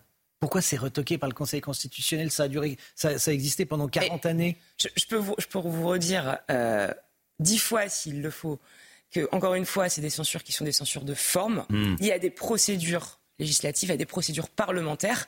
Euh, et encore une fois, on a alerté sur ces procédures parlementaires. Maintenant, libre aux républicains s'ils le souhaitent de, un redéposer un texte et on l'examinera. Le gouvernement se prononcera dessus. Hmm, Ce texte, donc, euh, euh, sans ces mesures les plus dures, les plus efficaces, diront certains, euh, dira la droite, va être promulgué dans les heures qui viennent. Alors que la France n'a jamais accueilli autant d'immigrés, hein, Maud Bréjon. Euh, 323 260 titres de séjour accordés l'année dernière. C'est ça la situation intenable dont parlait Emmanuel Macron en termes d'immigration dans une interview au Point l'été dernier. La situation est intenable. Il disait qu'il fallait réduire significa- significativement l'immigration. Il a dit ça en août dernier au Point, et là, il n'y a jamais autant de, de titres de séjour accordés. Alors, plusieurs choses. Oui. Qu'on ait des problèmes en France avec l'immigration, c'est une réalité. Moi, je pense que personne ne peut sérieusement dire qu'on est un responsable politique, circuler, il n'y a rien à voir. Donc, il faut traiter le problème. C'est ce que fait cette loi, et notamment avec les étrangers et délinquants qui sont dangereux. Quand je regarde les chiffres dont vous parlez, qu'est-ce que je constate? Euh, Je constate que l'expulsion des étrangers euh, délinquants en situation irrégulière, donc qui sont sur notre sol, ont augmenté. Ont augmenté de 30% par, euh, par rapport à l'année dernière. et Autour ont- de 20 000. et, et ont presque Dont doublé. 10 000 forcés, dont Et- 10 000 et- départs et forcés. Le reste, c'est des départs et consentis. c'est- Et, ces- et départs ont presque doublé Hmm. par rapport à 2021. Euh, je remarque également que les expulsions par rapport à l'année dernière ont augmenté de 17%. Augmenté de 17%. Donc l'important c'est quoi? C'est de regarder qui est-ce qu'on accueille. C'est pas la même chose d'avoir euh, des étudiants euh, qui viennent, qui respectent nos lois, euh, qui font leurs études, qu'enrichissent le système scolaire. Moi je vais vous dire, j'ai fait une école d'ingénieur en électronique, il y avait beaucoup d'étudiants d'origine étrangère dans ma promotion, c'était extrêmement enrichissant. Ces personnes-là, bien sûr qu'elles ont leur Mm. place. Qui faut-il expulser? Il faut expulser encore une fois celles et ceux qui ne respectent pas notre loi, qui ne respectent pas nos valeurs, qui ne respectent pas la laïcité. Je pense notamment au rapport aux femmes. Euh, et donc c'est ce qu'on fait avec cette loi et c'est ce que démontrent ces chiffres. Ça réglera pas le problème des OQTF. Les OQTF se règlent d'une autre façon. Hmm. Euh, Il y a notamment un caractère diplomatique extrêmement fort, euh, et c'est tout le travail que mène Gérald Darmanin depuis euh, trois ans et demi, euh, avoir euh, tenir un bras de fer extrêmement fort avec les puissances étrangères, euh, en conditionnant notamment la délivrance des visas. euh, à l'obtention de ce qu'on appelle les Hmm. laissés-passer consulaires, donc, euh, de dont on a besoin pour exécuter euh, les OQTF. Est-ce que vous pensez que les Républicains vont vouloir travailler à nouveau avec vous? Les républicains seront, à mon avis, à une croisée des chemins, au fond. Euh, Est-ce qu'ils décident de se rapprocher du Rassemblement national et d'abandonner leur héritage, euh, qui est un héritage euh, gaulliste, pour lequel j'ai moi beaucoup de respect, euh, ou est-ce qu'ils décident de servir l'intérêt général? Euh, Je ne dis pas qu'on sera d'accord sur tout. Je, je- je- et, et- ce serait pas honnête de, Mhm. de s'approcher de, de la question comme ça. Euh, je dis qu'en revanche, sur les questions régaliennes, euh, sur les questions de maîtrise des finances publiques, sur les questions d'énergie, euh, je pense par exemple à la question du nucléaire, à la question de l'industrie, Que vous connaissez bien. que je connais bien, on a des plus petits dénominateurs communs. Euh, et donc là-dessus, me semble-t-il, ils ont vocation à travailler avec nous. Maintenant, encore une fois, c'est à eux de savoir euh, de quel côté ils souhaitent se placer. Moi, je remarque quand même qu'ils sont héritiers d'un parti, je parlais de Jacques Chirac, comme de Nicolas Sarkozy, qui ont toujours, tenu euh, un cordon sanitaire extrêmement fort avec le Rassemblement national. Libre à eux de savoir s'ils honorent ou pas cet héritage. La grande interview de Maud Bréjon, CNews et Europe 1, la crise du monde agricole. Les agriculteurs sont en colère. Est-ce que vous les comprenez? Oui. Oui, je les comprends et le gouvernement euh, fait preuve, euh, je crois, de beaucoup d'écoute, de beaucoup de respect par rapport euh, aux revendications, par rapport aux actions. Alors excusez-moi, mais si le gouvernement avait Que ce sont des fait agriculteurs. preuve d'autant d'écoute que vous le dites et, et de respect que vous le dites, il serait peut-être pas aujourd'hui dans, dans la rue et sur les autoroutes. Non, mais on pourra revenir sur le bilan, Mm. sur tout ce qui a été fait, parce que il est faux de dire qu'on n'a rien fait depuis six ans. Euh, en matière d'assurance récolte, on a voté il y a encore euh, deux mois euh, un budget qui prévoit 4 milliards supplémentaires sur trois ans pour les Mm. accompagner dans la transition euh, écologique et énergétique. Néanmoins, il y a de réelles difficultés. Le président de la République a notamment envoyé les préfets le week-end dernier. Leur écoute au plus près du terrain, Gabriel Attal, le Premier ministre, a rencontré les organisations syndicales, une dizaine d'heures d'échanges sur tous les sujets qui touchent à leurs problématiques quotidiennes. Et puis Marc Fesneau a continué les consultations. Il y a des revendications extrêmement légitimes, extrêmement légitimes. Les inquiétudes sur les salaires, notamment en période de négociation commerciale, faut les entendre et faut y répondre. Euh, le besoin de reconnaissance, le besoin de cohérence entre ce qui est voté à l'échelle française et à l'échelle européenne. Et puis la question des normes. Permettez-moi. Euh, Aujourd'hui, quand vous regardez, non mais comment est fait le système Je vous permets, mais c'est vous qui êtes, euh, qui êtes député. hein, Et donc là-dessus, hein. là-dessus, je Hmm. pense que le Premier ministre aura à cœur de répondre parce qu'effectivement, euh, il y a besoin de moins de dirigisme et de plus de confiance. Il y a besoin de Hmm. moins de complexité et de plus de liberté. Et ça, ça vaut pour l'ensemble des filières.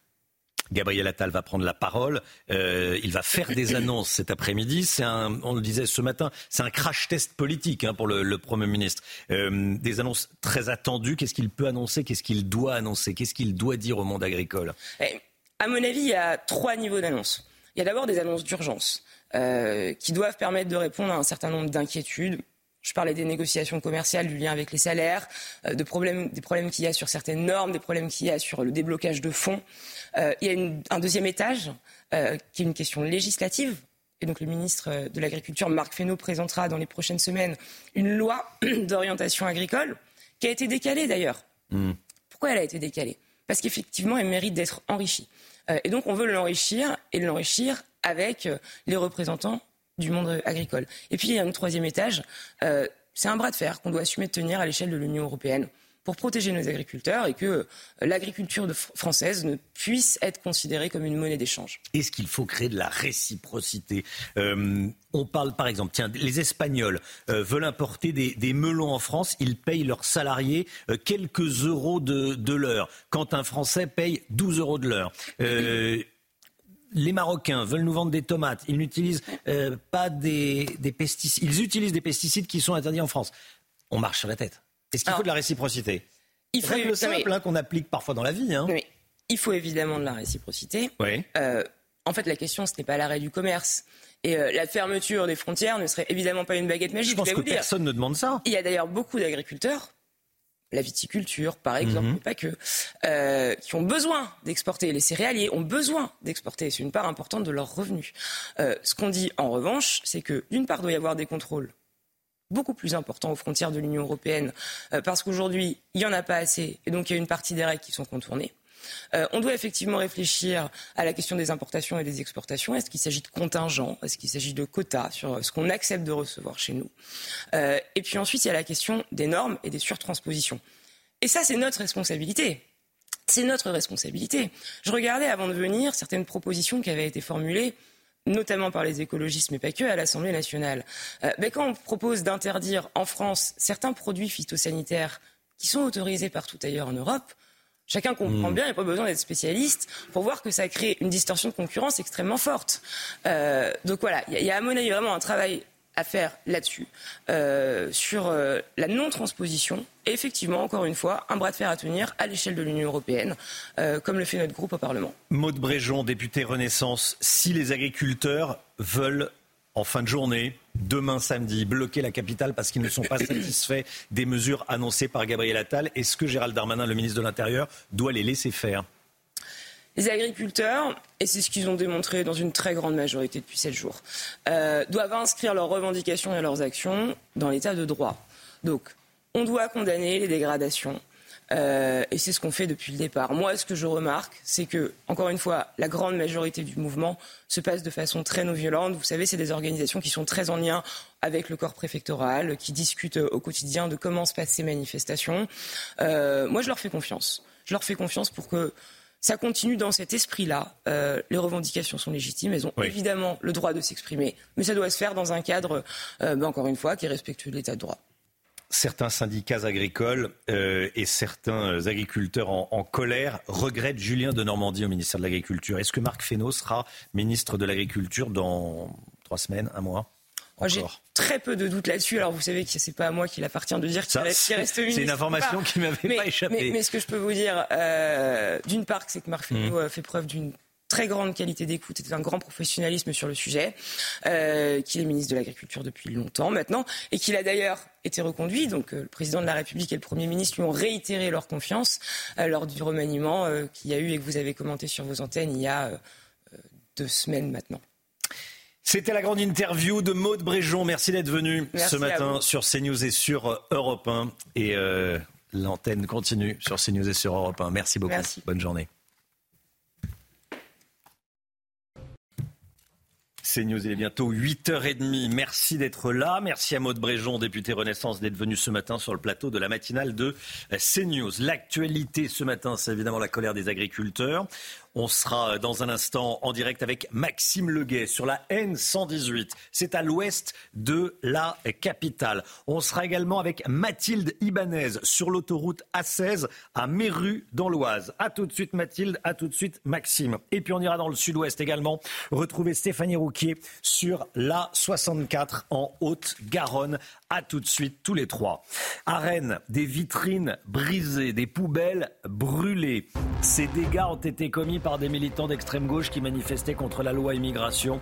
On vous montre les images ce matin dans la matinale de CNews. Sur les 86 articles de la loi immigration, 35 ont été retoqués par le Conseil constitutionnel. Lesquels ont été conservés par les sages, lesquels ont été invalidés? Et pour quelles raisons Florian Tardif avec nous. La nationale 118 vers Paris est donc euh, coupé ce matin. On va regarder la carte des euh, blocages avant d'aller sur le, sur le terrain.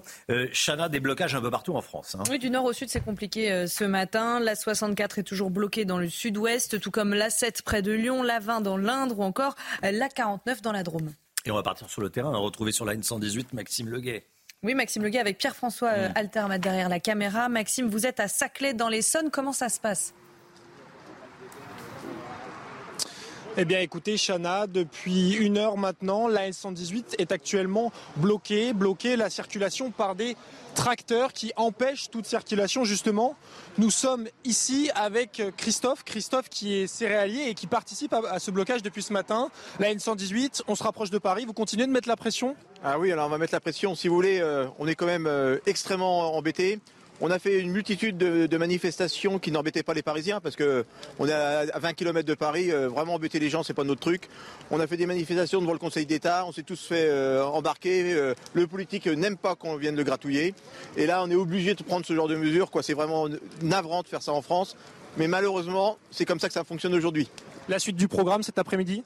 Ben, si vous voulez, on va lever euh, le camp là pour aller après sur les, réseaux autoroutiers, euh, notamment sur le, sud des Yvelines. Euh, on met la pression, on met la pression parce qu'il va falloir que le gouvernement arrête de nous raconter des sornettes parce que ça fait quand même 30 ans qu'on entend la même petite musique et depuis 30 ans, ben, on voit que l'agriculture aujourd'hui est dans un état complètement détruit. Ça, ça devient lamentable, quoi. Oui, voilà, Romain, vous l'aurez bien compris, des agriculteurs qui restent donc bien déterminés et qui ont bien prévu aujourd'hui encore de le faire savoir en région parisienne. Merci beaucoup, Maxime Leguet. Euh, on apprend à l'instant que la N330 en direction de la province, euh, fermeture de la sortie vers la nationale 3, autre fermeture, c'est en direct, hein, euh, autre fermeture, l'autoroute A1, c'est au nord de la capitale, elle est fermée dans les deux sens. Attention si vous devez prendre la route entre Chamant dans l'Oise et Resson dans l'Oise également. Sur la 16, justement, on part sur le terrain retrouver Mathilde Ibanez, Chana. Hein. puisque les agriculteurs se rapprochent également de la capitale on rejoint notre envoyé spécial, vous l'avez dit, Mathilde Ibanez, accompagnée de Laurent Sélarié. Euh, Mathilde, vous êtes à Méru, où les agriculteurs se sont euh, rassemblés. Qu'est-ce qui se passe autour de vous? Dites-nous. Eh bien écoutez, ici, le blocage continue. Les agriculteurs ne savent pas encore s'ils vont aller, oui ou non, à Paris euh, aujourd'hui. Ils attendent en tout cas les annonces euh, du euh, gouvernement. Mais il faut savoir ici, c'est que depuis mardi, le blocage a commencé à Beauvais, en direction de Paris. Et justement, moi, je me trouve avec Théo. Théo qui est un étudiant agricole. Théo, vous, depuis mercredi, vous me disiez, vous dormez ici. Pour quelle raison? Ben, On est là justement pour tout ce qui est ben, les hausses de prix, tout ça, euh, ben, ça commence à devenir compliqué. Donc on est là pour euh, soutenir ben, les agriculteurs.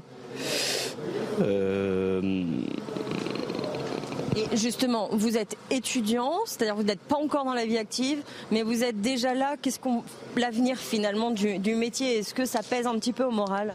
Ah ben ça met un, pas un coup, mais bon c'est compliqué de se dire plus tard travailler là-dedans. Mais bon, après ça reste une passion. Euh, ce métier-là, de toute façon, faut, faut pas le faire de force parce que de toute façon c'est même pas la peine. Ça reste une passion, on est amoureux de ce métier-là, donc euh, je pense que c'est pour ça aussi qu'on continue à travailler dans, l'agricole.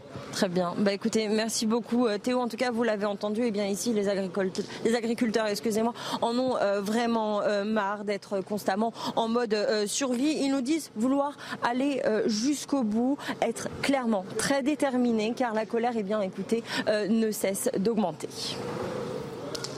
Merci beaucoup Mathilde Ibanez avec euh, Laurent euh, Sélarié. On va aller maintenant sur l'autoroute A64 qui relie Toulouse à Bayonne. Stéphanie Rouquier en direct avec nous, avec Johan Demerle. Stéphanie, vous êtes au niveau de, de carbone. Les agriculteurs sont mobilisés depuis une semaine. Ils attendent les, les annonces, bien sûr, de, de Gabriel Attal. Elles vont être faites dans l'après-midi depuis la Haute-Garonne. Oui, effectivement, des agriculteurs qui sont en colère, bien sûr, mais encore extrêmement motivés et mobilisés. Ça fait plus d'une semaine, vous le dites, et qui sont euh, en plein cœur de cette autoroute A64 qui bloque l'autoroute et qu'ils ont créé, fondé ce campement de fortune voilier. Ils sont extrêmement bien équipés, mais sachez que le temps ici est extrêmement long pour eux, car eh ces agriculteurs s'imposent depuis plus d'une semaine des doubles journées. Ils gèrent leurs bêtes, ils gèrent leurs terres, car vous savez, eh bien, les fermes ne s'arrêtent jamais. Et en parallèle, eh ils viennent ici pour tenir ce blocage, assurer 24 heures sur 24 une présence ici. Alors bien sûr, ils m'ont expliqué que c'est un sacrifice pour eux, c'est du temps de perdu, du temps qu'ils ne passent pas dans leur ferme, mais ils m'ont assuré que c'est un sacrifice nécessaire. C'est une question de survie pour eux. Merci beaucoup Stéphanie. Stéphanie Rouquier en direct avec nous. Voyez le, dispositif. Euh, voici notre, dispositif. Il y a euh, des blocages partout en France, euh, les agriculteurs qui attendent les, mesures de, Gabriel Attal. On va partir à présent, merci Stéphanie, et avec votre JRI, Joanne Demerle. On va retrouver maintenant Laure Para en direct de l'autoroute A54 au niveau de Salon de Provence, Chana. Hein. Oui, puisque le mouvement se propage aussi au sud-est. Laure, euh, bonjour. Les agriculteurs des Bouches du Rhône ont également passé leur première nuit ici. Sont entrés euh, dans la bataille, comme il explique ici euh, hier. Ils se sont installés euh, sur l'autoroute A54, hein, proche de Salon de Provence, et une trentaine a passé une première nuit sur cette autoroute. Alors ils sont équipés, hein, il y a une cantine éphémère, il y a un groupe électrogène. Ils m'ont dit avoir passé une nuit à peu près correcte. Des agriculteurs qui sont très déterminés. Ils m'ont expliqué parce qu'ils veulent mettre les barres sur les T les points sur les I. C'est un mouvement des agriculteurs pour les agriculteurs. C'est un mouvement qui est politique et c'est un mouvement où ils ne veulent pas de convergence des luttes. Euh, ils parlent notamment de la CGT qui a évoqué euh, rejoindre le mouvement des agriculteurs qui sont sceptiques hein, en attendant euh, les annonces de Gabriel Attal. Je terminerai en disant ceci. L'un des représentants syndical m'a dit soit Gabriel Attal est un génie en 96 heures et trouve une solution, soit il nous propose des mesures qui ne satisferont pas la base et dans ce cas-là, ça risque de se crisper.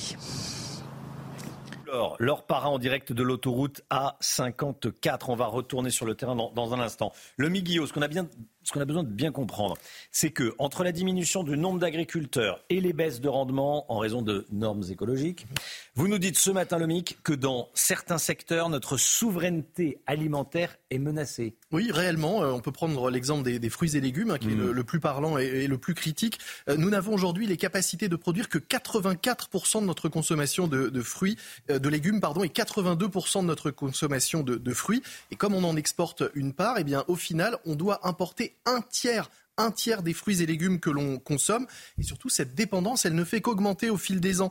En 2000, on importait 26%, un quart de la consommation. Aujourd'hui, c'est 37%. Le gouvernement voudrait regagner des points de souveraineté, mais c'est loin d'être gagné. Il y a beaucoup d'autres domaines dans lesquels euh, on perd de la souveraineté. Prenez la viande, le poulet. 42% aujourd'hui du poulet qu'on consomme est importé. Le bœuf, c'est 20% de la viande qui est euh, importée. Les raisons derrière tout cela, eh bien, c'est la baisse de la surface agricole hein, en France et du nombre d'éleveurs. On est passé euh, de euh, plus de 2,5 millions d'éleveurs dans les années 60 à moins de 500 000 aujourd'hui. Et puis, on est très dépendant de beaucoup, dans beaucoup de domaines. Hein. Par exemple, l'alimentation animale, on importe massivement du soja, ou encore les engrais, on n'en produit pas et on doit en faire venir. Ça nous coûte cher et ce, quand on n'en a pas suffisamment, eh bien ça fait baisser les rendements et là encore, ça met en péril notre souveraineté et notre capacité de produire notre propre alimentation. Il va falloir réagir.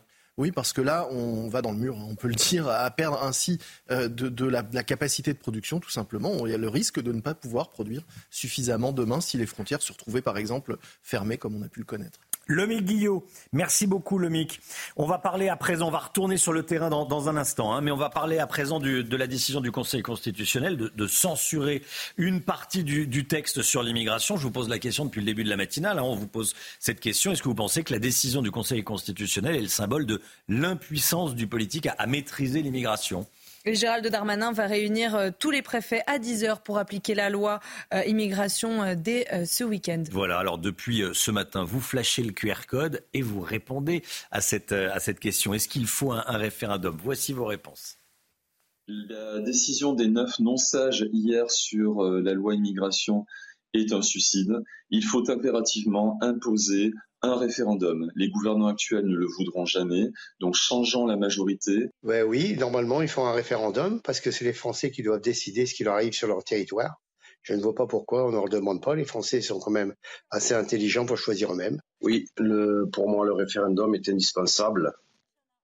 Le, le ressenti, je pense, de tous les Français devrait s'exprimer dans, dans des urnes c'est pas en vivant dans des tours d'ivoire à Paris qu'on peut se rendre compte de la réalité euh, de l'impact de l'immigration euh, en France.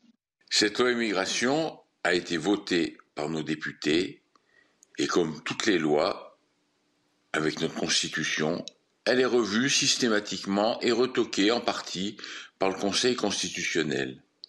Eh bien ça, ça ne peut que décourager les Français d'aller voter, de choisir des députés, leurs représentants, Faisons un référendum. Tiens, Florian Tardif, qu'est-ce que vous en dites? En clair, c'est le, on a l'impression, et c'est ce qui ressort de ce qu'on vient d'entendre, c'est que la démocratie est grippée. C'est-à-dire que des députés votent une loi et il y a une instance qui, euh, qui retoque une, grande partie. Alors vous allez me dire, ah bah oui, mais euh, c'était un cavalier législatif. Enfin, donc oui, ça, les Français ne le comprennent pas. Et, on peut comprendre qu'ils ne le comprennent pas. C'est euh, difficilement dit. D'expliquer que les restrictions sur les, les, les, les, aides sociales aux étrangers, ça n'a rien à voir avec l'immigration. Donc vous dites, ah bah attendez, vous avez, ça pas, on ne peut pas le mettre dans ce texte. Franchement, on marche sur la tête. Bah, disons que ce qui est incompréhensible, et on peut comprendre euh, les Français, même si euh, c'est, il y a des justifications hein, pour, pour, pour justifier justement ce qui a été hmm. décidé hier par les sages, mais c'est qu'il y a une majorité de Français qui étaient pour ces mesures, il y a une majorité de députés et euh, de sénateurs qui étaient pour ces mesures. Et in fine, euh, ces mesures ont été censurées par le Conseil constitutionnel.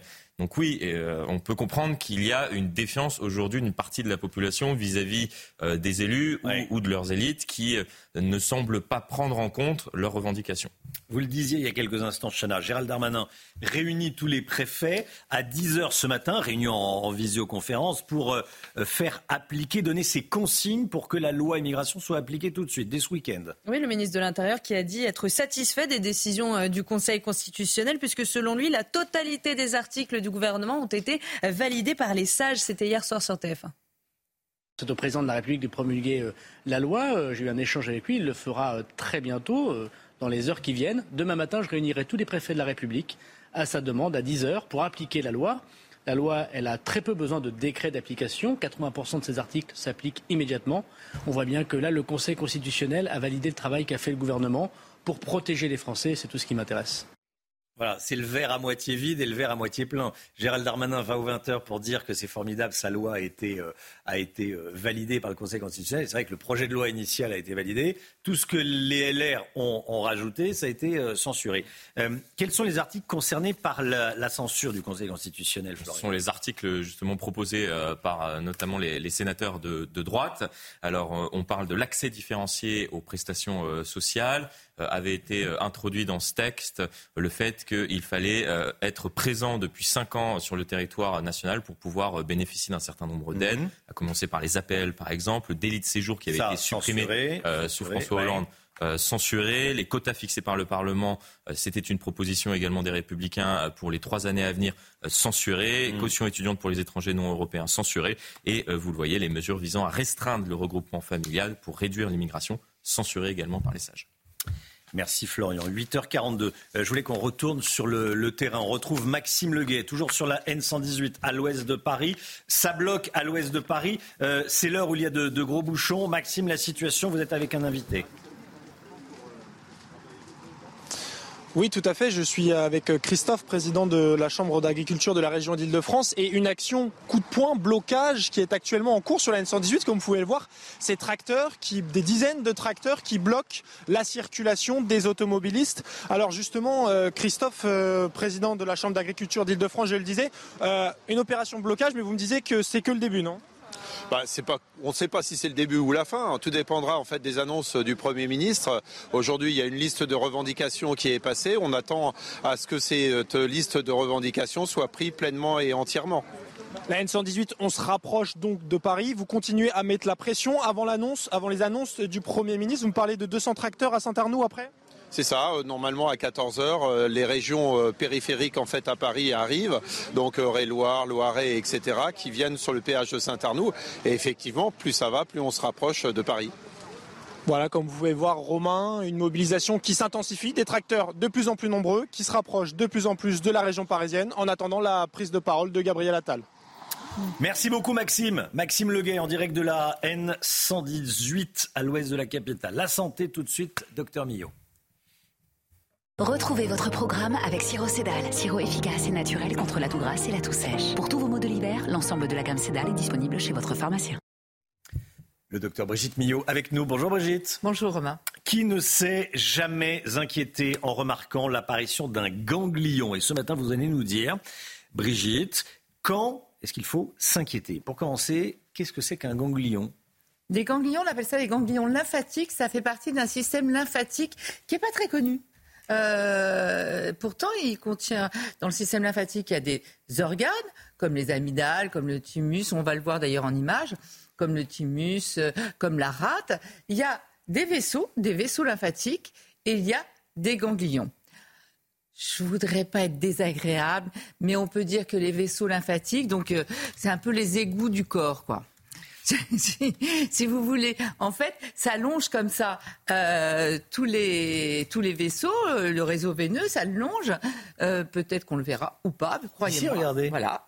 Ça longe, vous voyez, en vert Il est partout, ce réseau, ces vaisseaux lymphatiques, ils sont absolument partout. Et vous voyez, il y a aussi plein de petits ganglions. Et, et donc, en fait, qu'est-ce quand je dis les égouts, qu'est-ce qu'ils vont faire? Vous savez que nos cellules, nos tissus, ils baignent dans du liquide.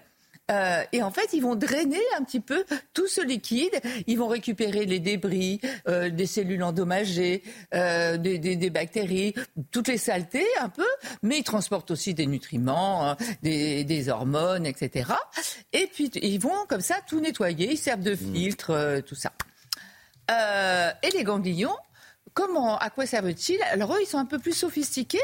Ils ont euh, en leur sein des, on appelle ça des lymphocytes. Ce sont des globules blancs qui peuvent nous aider à nous défendre. Ça fait partie de nos défenses immunitaires. Donc ce système fait partie de nos défenses immunitaires. Donc les ganglions, il y en a euh, 6 à 800 dans le corps, hein, ils sont un petit peu partout.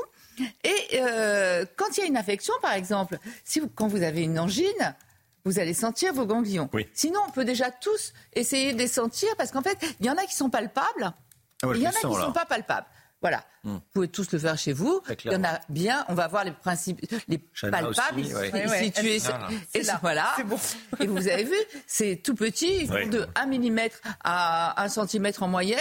Ils sont souples. Et on peut les palper, les faire rouler et tout ça. ça fait pas mal quand tout va bien. On peut les sentir au niveau du, du cou, là, on peut les sentir aussi, les palpables, au niveau des aisselles. Oui. Vous en avez aussi. Je ne vais pas vous demander ah de le faire, mais vous pourriez. C'est plus compliqué. et, en veste. et au niveau de l'aine aussi, où ils sont palpables. Oui, palpables. Et, là, on ne va pas le faire non plus. Et euh, un exemple. Cou, aisselle. C'est là où sont les ganglions. Non, non, ça, c'est ceux qui sont palpables. Mais il y en a partout, ce que je vous ai montré dans le schéma d'avant. Il y en a partout. Il y en a dans le thorax, il y en a dans l'abdomen. Mais ceux-là, ils sont profonds et on ne peut pas les, toucher. Mais euh, par exemple, vous avez une angine ou vous avez un problème dentaire, ils vont se mettre à gonfler. Hmm. Ou alors, si vous vous coupez là, ça va être les ganglions de l'aisselle qui vont euh, gonfler. D'accord. Hein. Pourquoi? Parce qu'en fait, les lymphocytes, les globules blancs, ils vont se multiplier pour nous défendre. Donc quand ils gonflent, c'est simplement pour nous défendre contre, contre l'intrus, contre le microbe, que ce soit une bactérie, un virus ou autre chose. Donc c'est bon signe. ça veut dire que la machine fonctionne. Voilà. Ça, c'est hmm quand on est malade, quand il y a une infection, etc. Parfois, on a aussi des ganglions. Vous savez, souvent, les enfants, quand ils ont une angine, ils vous disent j'ai mal au ventre, j'ai mal au ventre. Ben, c'est les ganglions du ventre qui font mal aussi euh, quand il y a une infection. Donc, il ne faut pas le dire, mais c'est du ah cinéma. Non, c'est tout à fait logique d'avoir aussi mal au ventre quand on a une angine. Bref, quand faut-il s'inquiéter? Quand des ganglions persistent, parce que normalement, ils durent le temps de l'infection et après, ils disparaissent. C'est-à-dire? Quand ils, quand persistent plus. Quand, tant que vous avez l'infection, s'il y a les, ganglions, non. Mais des ganglions qui restent plus de 10, 15 jours, là, on, commence à s'inquiéter, surtout quand ils sont durs. Euh, un ganglion, vous avez vu, c'est tout souple. Vous arrivez à le faire rouler et tout ça. Quand ils ne sont plus mobiles, quand ils sont durs, là, il faut consulter parce qu'il peut y avoir évidemment d'autres choses. Après, je vous rassure quand même, la plupart du temps, c'est tout à fait bénin parce que ça peut être confondu mmh. avec un kiss, avec un lipome, c'est une petite, euh, une petite boule de graisse. Voilà, boule de graisse. Mais sinon, quand faut-il s'inquiéter Quand ça persiste ou quand ça devient dur, là, on va consulter un médecin. Il vous conseillera éventuellement une biopsie pour analyser parce que ça peut être rarement, mais ça peut être aussi un cancer. C'était votre programme avec Siro Cédal. Sirop efficace et naturel contre la toux grasse et la toux sèche. Pour tous vos maux de l'hiver, l'ensemble de la gamme Cédal est disponible chez votre pharmacien. Merci d'avoir été avec nous, merci d'avoir démarré votre journée avec nous sur CNews. Dans un instant, c'est l'heure des pros avec Pascal Pro, tous ses invités. Demain matin, demain matin, c'est Anthony Favali pour la matinale. Et puis il y a Bonjour Docteur Millot. Demain, 10h30 le samedi. Vous allez nous parler de la respiration. Vous nous direz, Brigitte, comment gérer son stress grâce à la respiration BDM. Bonjour, docteur Millot. 10h30 demain. Belle journée à vous sur CNews dans un instant. HDP, l'heure des pros, avec Pascal et ses invités.